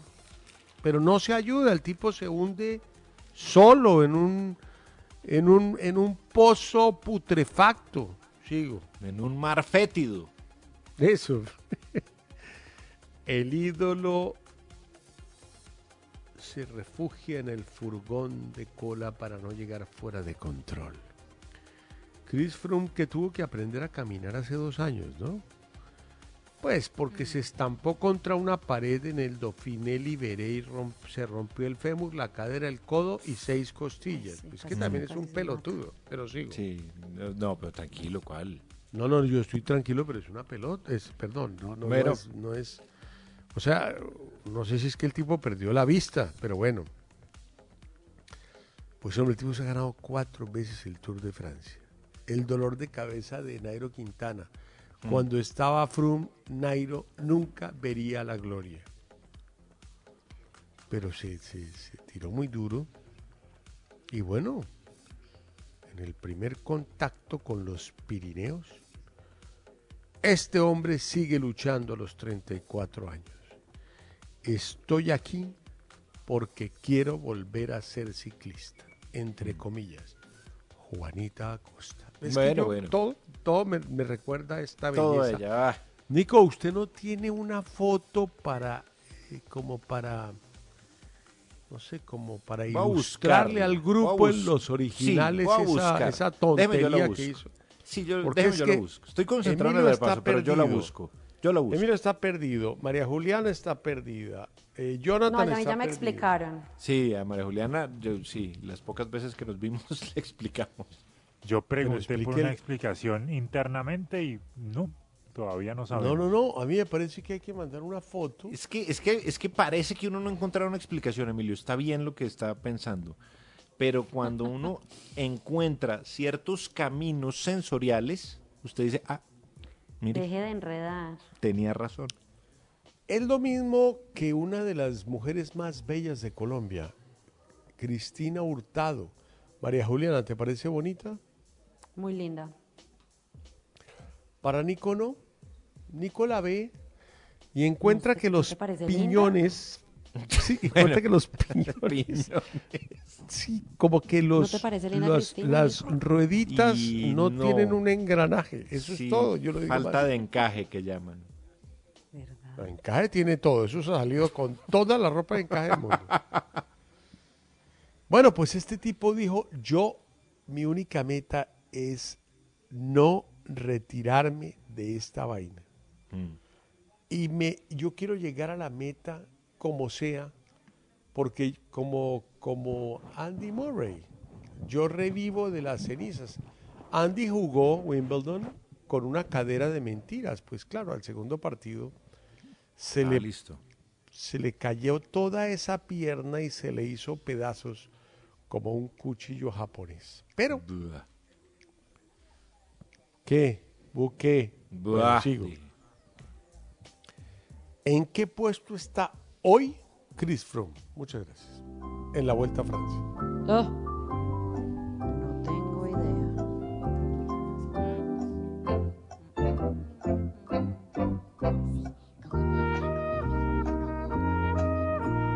10 segundos. 5 segundos.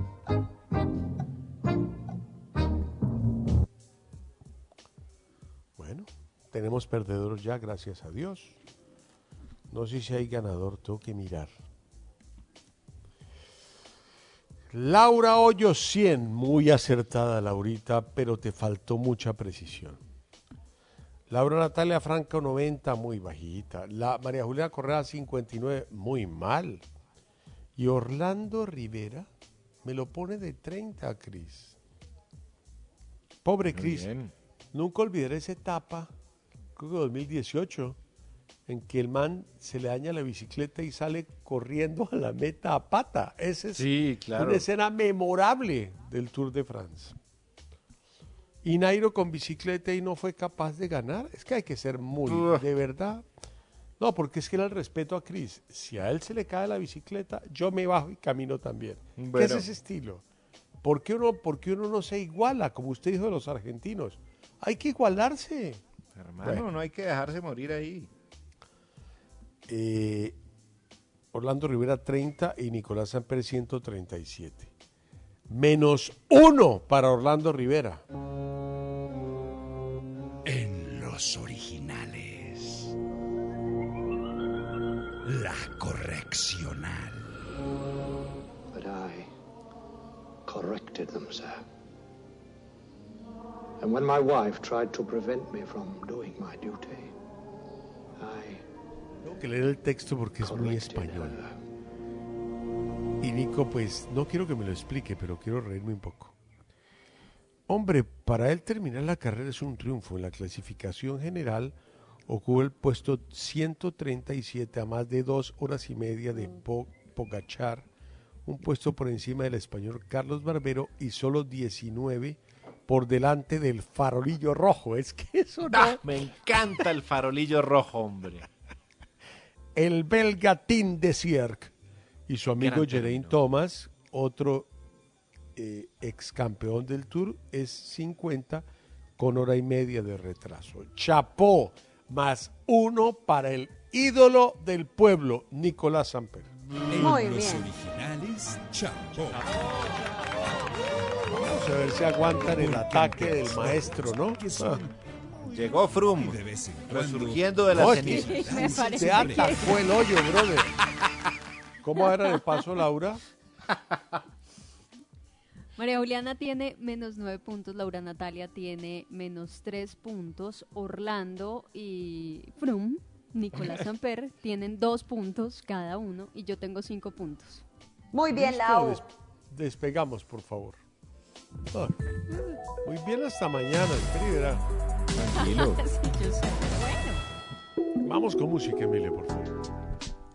Ok, vamos a continuar ahora con Janet Jackson, una canción que ya hizo para la película El Profesor Chiflado 2, protagonizada por Eddie Murphy y por ella. Esto fue número uno en los Hot 100 de Billboard, número 5 en el Reino Unido, del año 2000, Doesn't Really Matter.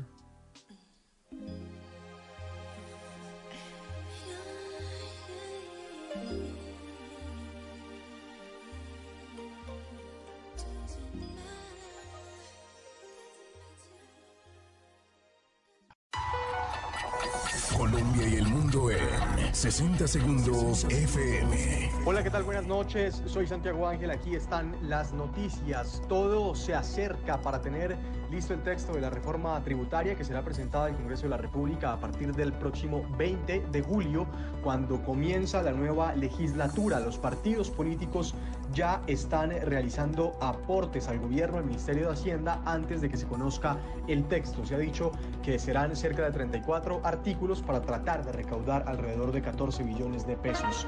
Por amenazas, eh, reforzaron la seguridad del gobierno del gobernador de Quindío. Hasta la fecha no se ha capturado ni judicializado a ninguna persona en el eje cafetero por las amenazas contra varias autoridades. Un, una comisión de siete funcionarios va a ser la encargada de organizar el funeral del presidente Jovenel Moïse en Haití. En Colombia ya son más de 26 millones 400 mil personas vacunadas con la primera dosis. Colombia y el mundo en 60 segundos FM. En los originales, los de arriba. Uy, hermano, ese man sí está volando. Y los de abajo. Uy, uy, uy. Ay, ay, ay, ay. No, no, no, qué coño no tan ni bueno. No, no, no, no. ¿Los de arriba o los de abajo, María Juliana? Los de arriba, Nico. Un dato. Ahorita que estábamos hablando de la Eurocopa, me acordé que había leído eh, esta mañana un dato interesante. Y se trata del árbitro que pitó ese partido, Bjorn Kuipers. No sé, Claro, Nico, Bjorn si me quieras Kuipers. corregir esa. Ah, bueno. Sí, Bjorn, Bjorn Kuipers. Kuipers. Sí. Kuipers. Bueno, pues resulta que Bjorn Kuipers es el árbitro con el patrimonio más alto a nivel mundial, es decir, es el árbitro más rico del mundo. Hmm. No precisamente por su carrera en el arbitraje, que comenzó en el 2005. Este hombre tiene 48 años, tiene un patrimonio calculado en 14 millones de euros. Pues él es un muy buen empresario con una cadena de supermercados y debido a eso y unas alianzas que ha hecho con la cadena Jumbo, pues imagínate, tiene toda esta plata. Mm. Tiene mucho billete, además, digamos, no solo eso, hay, porque bueno, eh, los árbitros ganan bien en Europa, pero él es el único que puede decir que tiene 12 millones de euros. Además, tiene un negocio con su mujer que es una peluquería, que como que también les da, como que también es como, él es el negocio chiquito de, de la familia, pero que también les Sí, sí, funciona sí. bien. O sea, lo tienen es como Bueno. para distracción realmente, ¿no? Pues y ha estado en, en, o sea, ha pitado grandes partidos, estuvo en el Mundial de Brasil 2014, Sí. en Rusia 2018, estuvo en la Eurocopa 2012, le va muy bien al hombre.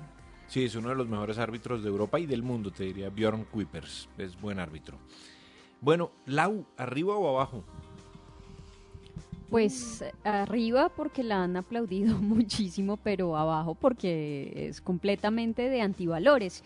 Y es con la historia de una TikToker que su usuario en esta red es Mini Adventures. Ella muestra cómo mm, tenía planeado un vuelo, pero era un vuelo de bajo costo. Entonces solamente podía llevar un morral, una mochila para este vuelo. Lo que hizo ella es ponerse de creativa y simular un embarazo con No. más ropa que tenía que llevar a su viaje. Ella ¿Lo subió a obviamente hizo el antes y el después. Claro, lo subió a TikTok y obviamente pues fue aplaudido este truco por muchas personas, pero y pues, se no acaba deja de tirar en todas las embarazadas Ah, que van a viajar de ahora en adelante. que por supuesto, por supuesto, y no deja de ser un antivalor, porque pues hecho, no, no está tan bien hacer ese tipo de cosas. Obviamente ella puso como, bueno, el antes, así como bien gordita con la ropa. De hecho dijo que le habían dado prioridad a la hora de abordar este vuelo. Y ya después mostró cómo fue desapareciendo su barriga, sacándose la ropa. Entonces, pues este es un truco que reveló esta TikToker que logró más de 15 millones de visualizaciones hasta el momento, ¿no? Entonces ya 15 millones de personas saben este truco que ¿Te imaginas pues, si que ahora mujeres, lo a una podrían- embarazada le digan, muéstreme, muéstreme que sí. Vamos a ver si es verdad. Sí, no. Levántese la cara. A No, ver. horrible. No, Está muy mal no, hecho. y- sí. ¿Ves? Pero está Arriba bueno. anti- me- ¿Sabes que es buena idea lo de los antivalores? Que hace rato no ponemos esa, esa sección. sí, Pongamos sí. los antivalores. Pensé como... Eso. Rompemos con las reglas. Somos indisciplinados. Los antivalores. En los originales. Arriba el audiólogo Neil Raitata, que recibió la visita de un niño eh, que tenía ya como unos 10 años más o menos, porque eh, tenía alguna molestia en el tímpano. Y cuando empezaron, él empezó a auscultar, su oído encontró una masa dentro del oído. Y dijo, qué raro esto. Yo, esto toca operarlo, debe ser un bulto de piel muerta, pero miremos a ver qué es.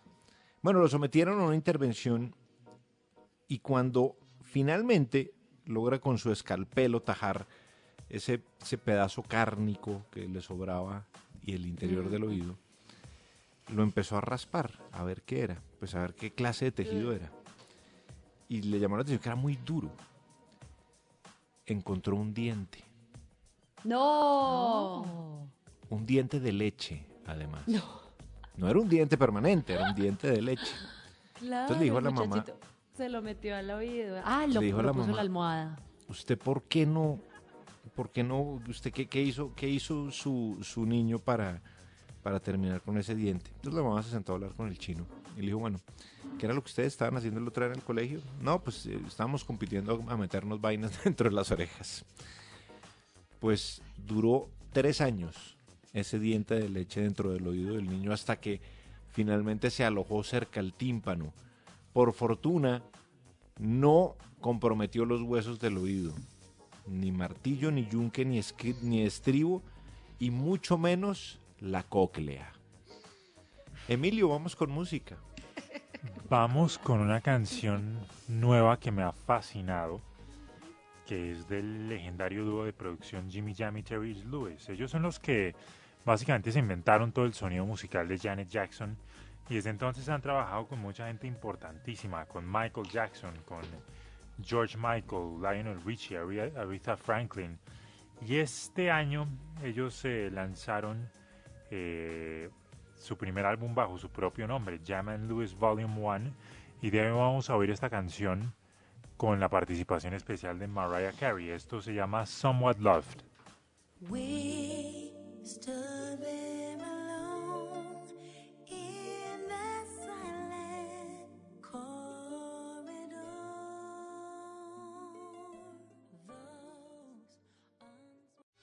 Cara de payaso, boca de payaso y pinta de payaso. En los originales se sube el telón y llegan los payasos.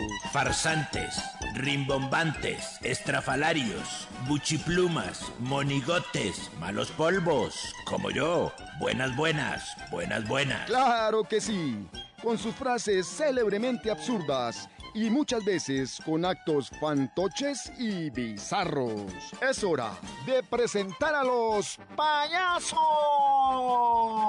porque el show debe continuar. Cara de payaso, boca de payaso hasta el fin. ¡Payaso! Y después no digas que no te avisamos. Laura. Hermosa. Señor. Apoteósica pequeña. Óyeme.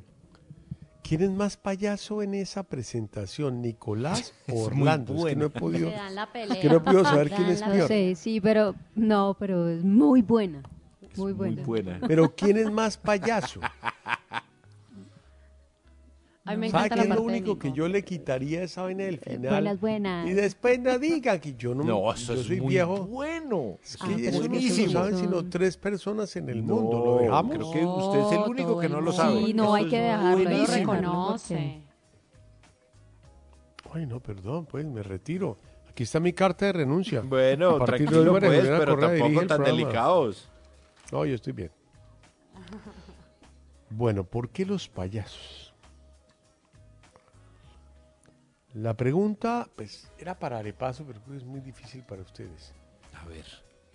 ¿Quién era la mujer enana de las Melinas de Velázquez? El cuadro más famoso de la historia. ¿Cuál, de la chiquitina que está por ahí? Una chiquita totalmente Una chiquitina deforme. crespita. Según, eh, ¿cómo se llama esta chiquita que trabajó conmigo? María Clara Torres no son enanas, son eh, little people. Little people. Sí, de little verdad people. que cojo oficio, ¿no? Enanas, ¿sí o no, Nicolás? Pero sin duda. Voy a leer la historia que me pareció fascinante. Aparecía junto a otro enano de la corte, el italiano Nicolásito. Perdón, Nicolásito.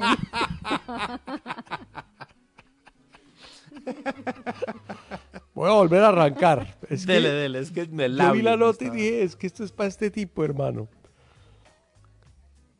¿Quién era la mujer enana del cuadro Las Meninas de Velázquez? El sí cuadro más importante junto a la Guernica que hay en España. Pero eso sí es fácil. Del maestro Velázquez, ¿no? Bueno. Sí. Aparecía junto a otro enano de la corte, el italiano Nicolasito Portusato, No, qué nombre en las metió melinas de Velázquez. Y me puse a pensar que Nicolás es como enano, pero bueno, sigo. Además, Nicolásito. Ya, no basta con que sea enano y le dicen Nicolásito. No, pues Sí, dígale exacto, al menos. Nicolás. ¿No? Déjelo, era enano, hombre. No, pero Perdón, por eso era dígale Little, Nicolás, su era, nombre es era Nicolás. Little People. Es que Nicolásito. ¿Puedo seguir o Me arranco otra, niño arranco que se otra cayó a vez? un aljibe, ¿se acuerda? Nicolásito en Pereira. Pero ah, lo recuperaron ya muerto, un cadáver. Murió, ¿se acuerda? Claro, ¿Quién murió. era la mujer enana de las meninas de. Velázquez? Aparece junto a un enano de la corte, el italiano Nicolasito Portus, Portusato, en las meninas de Velázquez. Me vuelven a parar y vuelvo y arranco. Yo no tengo afán, se puede acabar el programa. Y lo que más llama la atención es que una mujer enana era pintada en ellas no en un plano inferior al resto, sino con dignidad y respeto, expresión meditativa e incluso más alta que la infanta Margarita María Teresa a la que servía, o sea, la hija del rey. Mm. Y esa mujer pequeña, Little People, que sufría acondroplastia, era conocida como Maribárbola. Es que esos nombres. Ah, María Bárbara Asquín. No explico el apellido porque me Bueno. pues, angustia. Llegada a España procedente del mundo germánico, tras morir la señora a la que atendía, la condesa de Villerval y Walter, e incorporada a la corte como enana de la reina. Es que yo ahí voy sobrado. Si alguien tiene una nota mejor, solicito que se silencie. Bueno, pero ¿cuál es en el cuadro? Es que yo quiero saber cuál es, pero ¿cuál es en el No, pero cuadro? miren el cuadro, hermano. Ya va voy a acabar. Claro. Y tú, por favor, Laura Natalia, mi amor, pon el Yo cuadro saber en cuál es. internet de las meninas y ponlo en los originales. Como le pedí a Nico que mandara la foto de eh, la parodia. No la he entre- encontrado, es que estoy No, buscando no la jodas, he es que de verdad yo la tengo. Bueno. ¿Usted la tiene? Bueno, bueno. No, pero es que yo no puedo buscar ahorita, Nico. Yo soy, yo dirijo un programa, es lo que yo insisto. Yo también. No, usted no hace nada. Vuelvo y repito. Bueno. Llamada Maribárbola, María Bárbara Asquín. Ah. Llegada a España procedente del mundo germánico tras morir su señora jefa, la condesa de Villerval y Walter, e incorporada a la corte como enana de la reina Marina de Austria y como una de las damas de compañía de la infanta protagonista de las Meninas. Entró en palacio en 1651, el año en que nació la infanta hija mayor de Felipe IV y gozaba de paga, raciones y cuatro libras de nieve durante el verano. Todo un lujo. Marcharía a Alemania 50 años más tarde la enana, perdón, la Little People, cuando Felipe V, V desmanteló por desfasados los puestos de enanos y bufones en la corte. Si alguien tiene una nota más ser. increíble que esta fantasía, no puede ser. Las meninas de Velázquez. Hay una enana así, rizadita, sí señor. Yo, le dije, la ¿Qué, crespita. ¿Qué pasa? ¿Qué pasa? ¿Qué pasa? ¿Ya dispararon fotografías? La crespita. ¿Ya dispararon fotografías? Bueno, leamos el Twitter, hermano, el Twitter, porque es que yo creo que estamos muy, muy, eh, muy lejanos de los oyentes. A la pregunta, Nicolás. Mire, a la pregunta de hoy, que es un ídolo tuyo que se te cayó después de enterarte de una estupidez que dijo o que hizo. A mí todos, pero yo pienso no hablar hoy. En deporte afirmar antes de un partido que un equipo fijo ganará. Miren la final de la Copa América, aseguraban que Brasil arrollaría. No, Tanico. Estoy de acuerdo, 5-4. Sara Uribe es muy hermosa.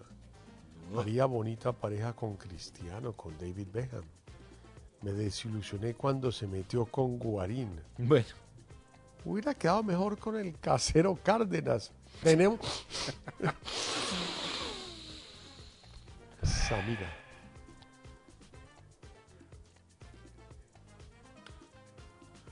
Jaime, no hay necesidad de preguntarle a Edgar No, Perea, pregúntele al doctor hombre, An- Carlos Antonio Vélez. Es la antípoda de Nicolás. Nota, Laura. Bueno, 5-4. 5-9 para mí, Pues sí, listo. son- Pero. Sí, la antípoda Por me gusta. favor.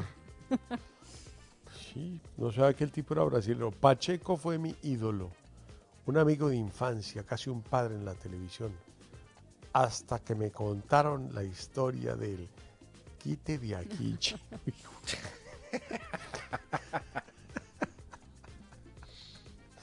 Ese es de mi papá, ídolo. Bueno. Nota, Nico, y ahora mi faro, mi luz, mi esperanza es Augusto Nicolás Samper. Termina Ricardo. Es que es muy lambón. 5-9, disculpe. Ah, no, pero, pero ah, yo creo que hay que terminar la idea, ¿no? Del tweet.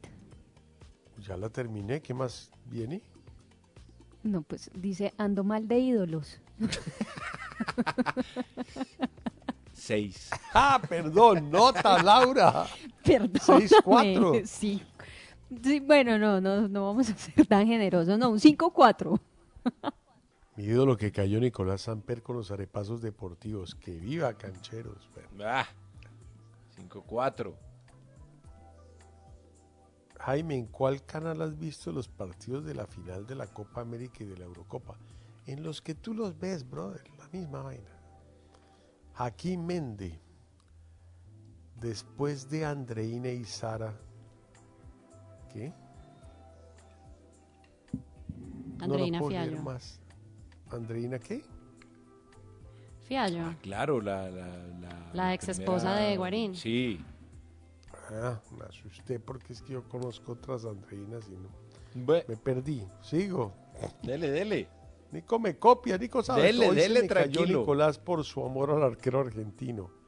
Que le haga un contrato para que vivan juntos y le haga todas las mañanas el gesto que mejor sabe hacer con la cadera. Nota, Laura. Uh, 5-9. Pero aclamado, te digo, ese 5-9. Perdón. 5-9, aclamado. Creo que tenemos un ganador, ¿no? Me parece que sí. me Yo también que- estoy absolutamente segura. Yo no sé esto. Está joven, este joven lleva la técnica de voz engolada a un nivel que Jaime soñó. Arroba Nicolás. Egonayerbe. Yo no sé quién es esa vaina. Pues se me acaba de caer un ídolo, Nicolás Samper. ¿Por qué? Uy, gracias a Dios. Estaba más preocupado que siguiera. La mayoría de, de comentaristas destacados de España y Colombia, Argentina no jugó, jugó sucio, a la falta y a parar los partidos. Nicolás, Argentina es el mejor equipo con el mejor fútbol. Laura Hoyos. Nico, perra 5-4. escribiente.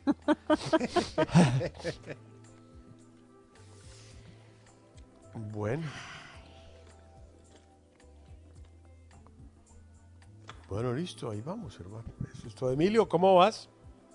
Bien. eh, Sácanos de este enconche, por favor. Pues imagínate que tengo una canción que tenía ahí atravesada desde varios días y la tenía planeada para la, para la lista de hoy, pero eh, se me olvidó y bueno, con Jonathan pudimos montarla ahí a último minuto y esta era una canción que yo creo que hacía mucho tiempo no oía una canción de un grupo español de Valencia. Esto fue de lo primero que sonó en esta emisora del año 97.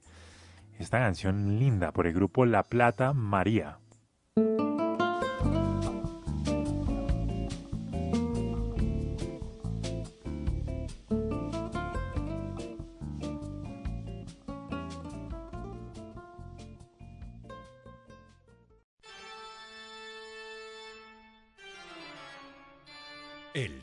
Que ya pasó. Y la noche que llega. En los originales. Los homenajes de hoy son dos musicales y varios, pues tres musicales, pero solo usar dos. Y varios em, y varios eh, famosos, pues, por ejemplo. En un día como hoy nació, pues, yo creería que para Nicolás A ver. y para muchos colombianos el mejor futbolista de la Sin historia. James Rodríguez. Sí, hombre, un día en como hoy nació. 1991. Mm. Después de James el mundo se partió en dos. Después se le partió a él, pero Bueno. el mundo en ese momento se partió en dos. Bueno. Sobre todo en el Cúcuta Deportivo, al que nunca intentó volver a ser titular. En un día como hoy nació Pablo Neruda en 1904. Menos mal descansó, es que estaba muy cansón. Murió en el 73, premio Mm. Nobel en el 71. Comunista furibundo.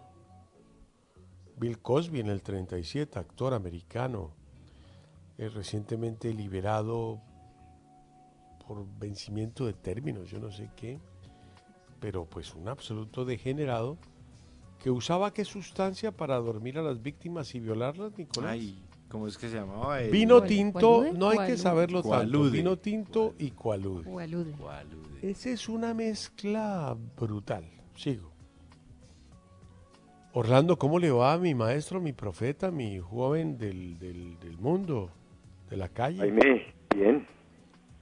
Muy bien. Pues hombre, usted sa- Mari, Mari Trini se murió en el 2009. Uy. Trini. ¿Usted recuerda esta belleza fulgurante de la música española? Claro, esa, esa, esa voz ronqueta era. No, y tuvo muchos éxitos, María Trini, claro. Años Doña 70, Josefina la recordará, ¿no? del 70, del 70. Claro que Bueno, sí. yo quiero, yo quiero oír una canción de María Trini que me, encansa- me, me encantaba porque la poníamos en emisoras El Dorado después de los OJs. Y eso era el estilo de mi papá, mezclar esas vainas. Ídolo.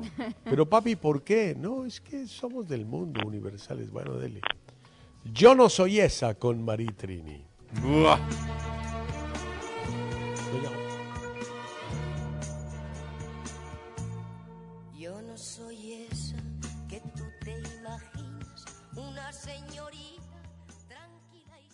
¿Usted se imagina a Nico, a Laura Hoyos cantando Yo no soy esa? Esa Y- canción. Se la pilla Con de- ese de baile la- yeye. En el Me, primer me momento acuerda a mi mamá. Yo no Sí, soy esa, claro. es que ella no tiene que cantar eso. Ya, yo sé que ella no es esa. Una paloma que nada por uno, no, hermano. Sí, Paloma Blanca. Esa Buah. niña sí, no. Esa no soy yo. ¿Y tú por qué no se, por qué nunca cantaste, María Juliana? Es que eres una cantante fracasada, cantas bonito, Es tal cual, Pero- cantante fracasada. pero no tienes eco en nuestros oyentes. Sí, qué pesar. Te falta Nuestros cantar oyentes no me quieren mucho, ¿no? ¿Quiénes? Tú- nuestros no- oyentes. no- No te quieren mucho, yo no he visto, nunca he leído nada contra ti, la verdad. Ah, ¿no? Nunca en mi vida, o sea, yo Mm. te juro que rara vez me salto una vaina y yo no leo, por supuesto, que me maltraten a mis compañeros, pero yo recuerdo, no he vuelto a ver nada. Bueno, un día como hoy, Olguita Gallo- Guillot, la No me temperamental, amiga de mi papá. Olguita Guillot. Ay, La reina del 2010. bolero. No me diga. Tremenda. Pero no va a sonar hoy. Kelly Preston, la ¿Pero por qué? esposa de Tom, ¿de qué? De Travolta. Kelly, ¿no? Sí. descanse. 2021 murió de cáncer, hermano. Muy difícil todo. James Rodríguez, el mejor futbolista en la historia del fútbol, por encima de Pelé, de. Maradona, de Messi, un monstruo. Bueno, y en un día como hoy nació una de... Es lo que le digo a Laura, es que siempre nace uno de ese grupo. Emilio, es que yo ya estoy cansado de que todos los días cumpla años alguien de ese grupo. Pero es De que, ¿qué ha- Fleetwood Mac, todos los Uy, días hay oiga, alguien. sí. Todos los gente, días. oiga. La- pero ya no pongamos más esa gente, estoy cansado. ¿Qué mano de gente? Lo que pasa es que además Fleetwood Mac ha tenido como 10 formaciones diferentes eh, para complicar aún más el problema, ¿no? Eh, hoy nació Christine McVie, que fue parte, es parte de la formación más famosa de Fleetwood Mac, que fue la que hizo el disco Rumors, que es uno de los más vendidos de todos los tiempos. Y ese disco tuvo muchos éxitos. Tuvo Don't Stop, tuvo eh, You Make Loving Fun. Y tuvo esta canción que se llama así. Esto es eh, Dreams.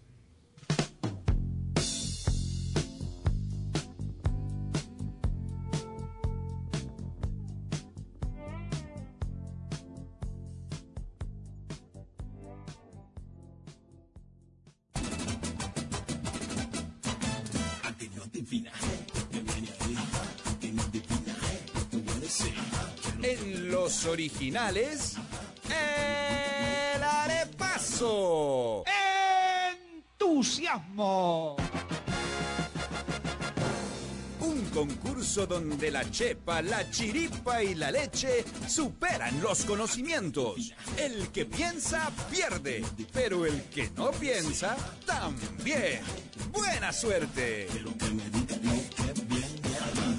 Bueno, el último arepaso de hoy, la gente, estoy seguro que no pasó, pero la gente de mi mesa, de trabajo, de la mesa de Nicolás, perdón, del director, Claro, claro. Gracias, gracias. que vio, que vio anoche Stanley Tucci en la parte sobre eh, Lombardía, cuya capital es Milán, puede ganar. Por lo cual, Bueno, me imagino que Nico estaba muy concentrado en eso en vez de ver el partido. bueno, bueno.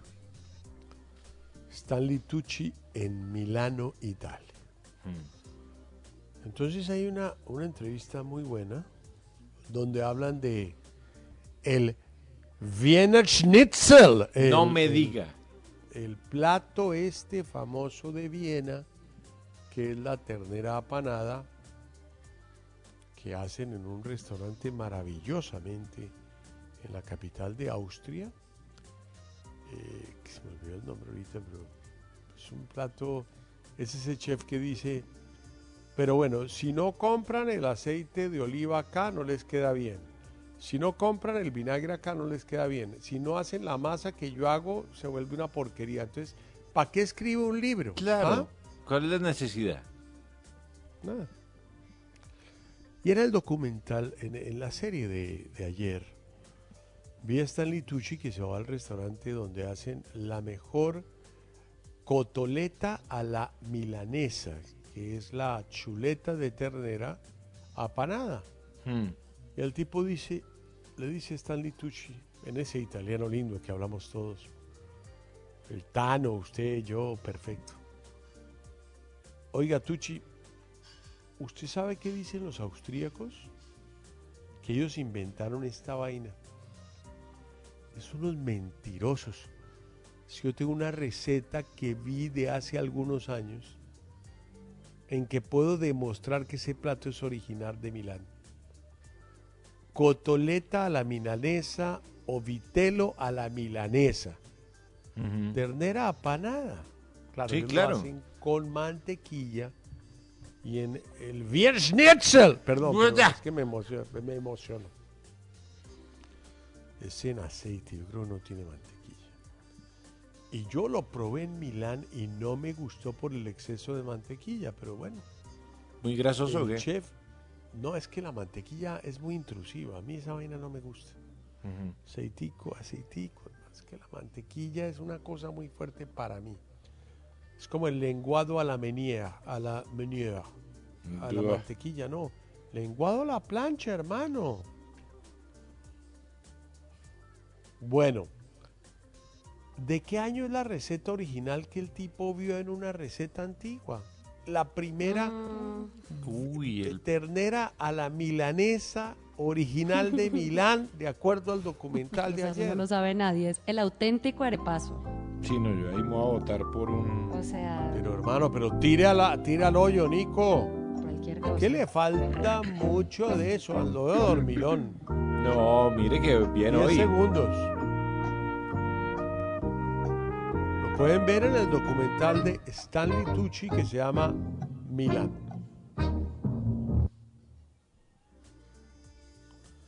Suerte a todos.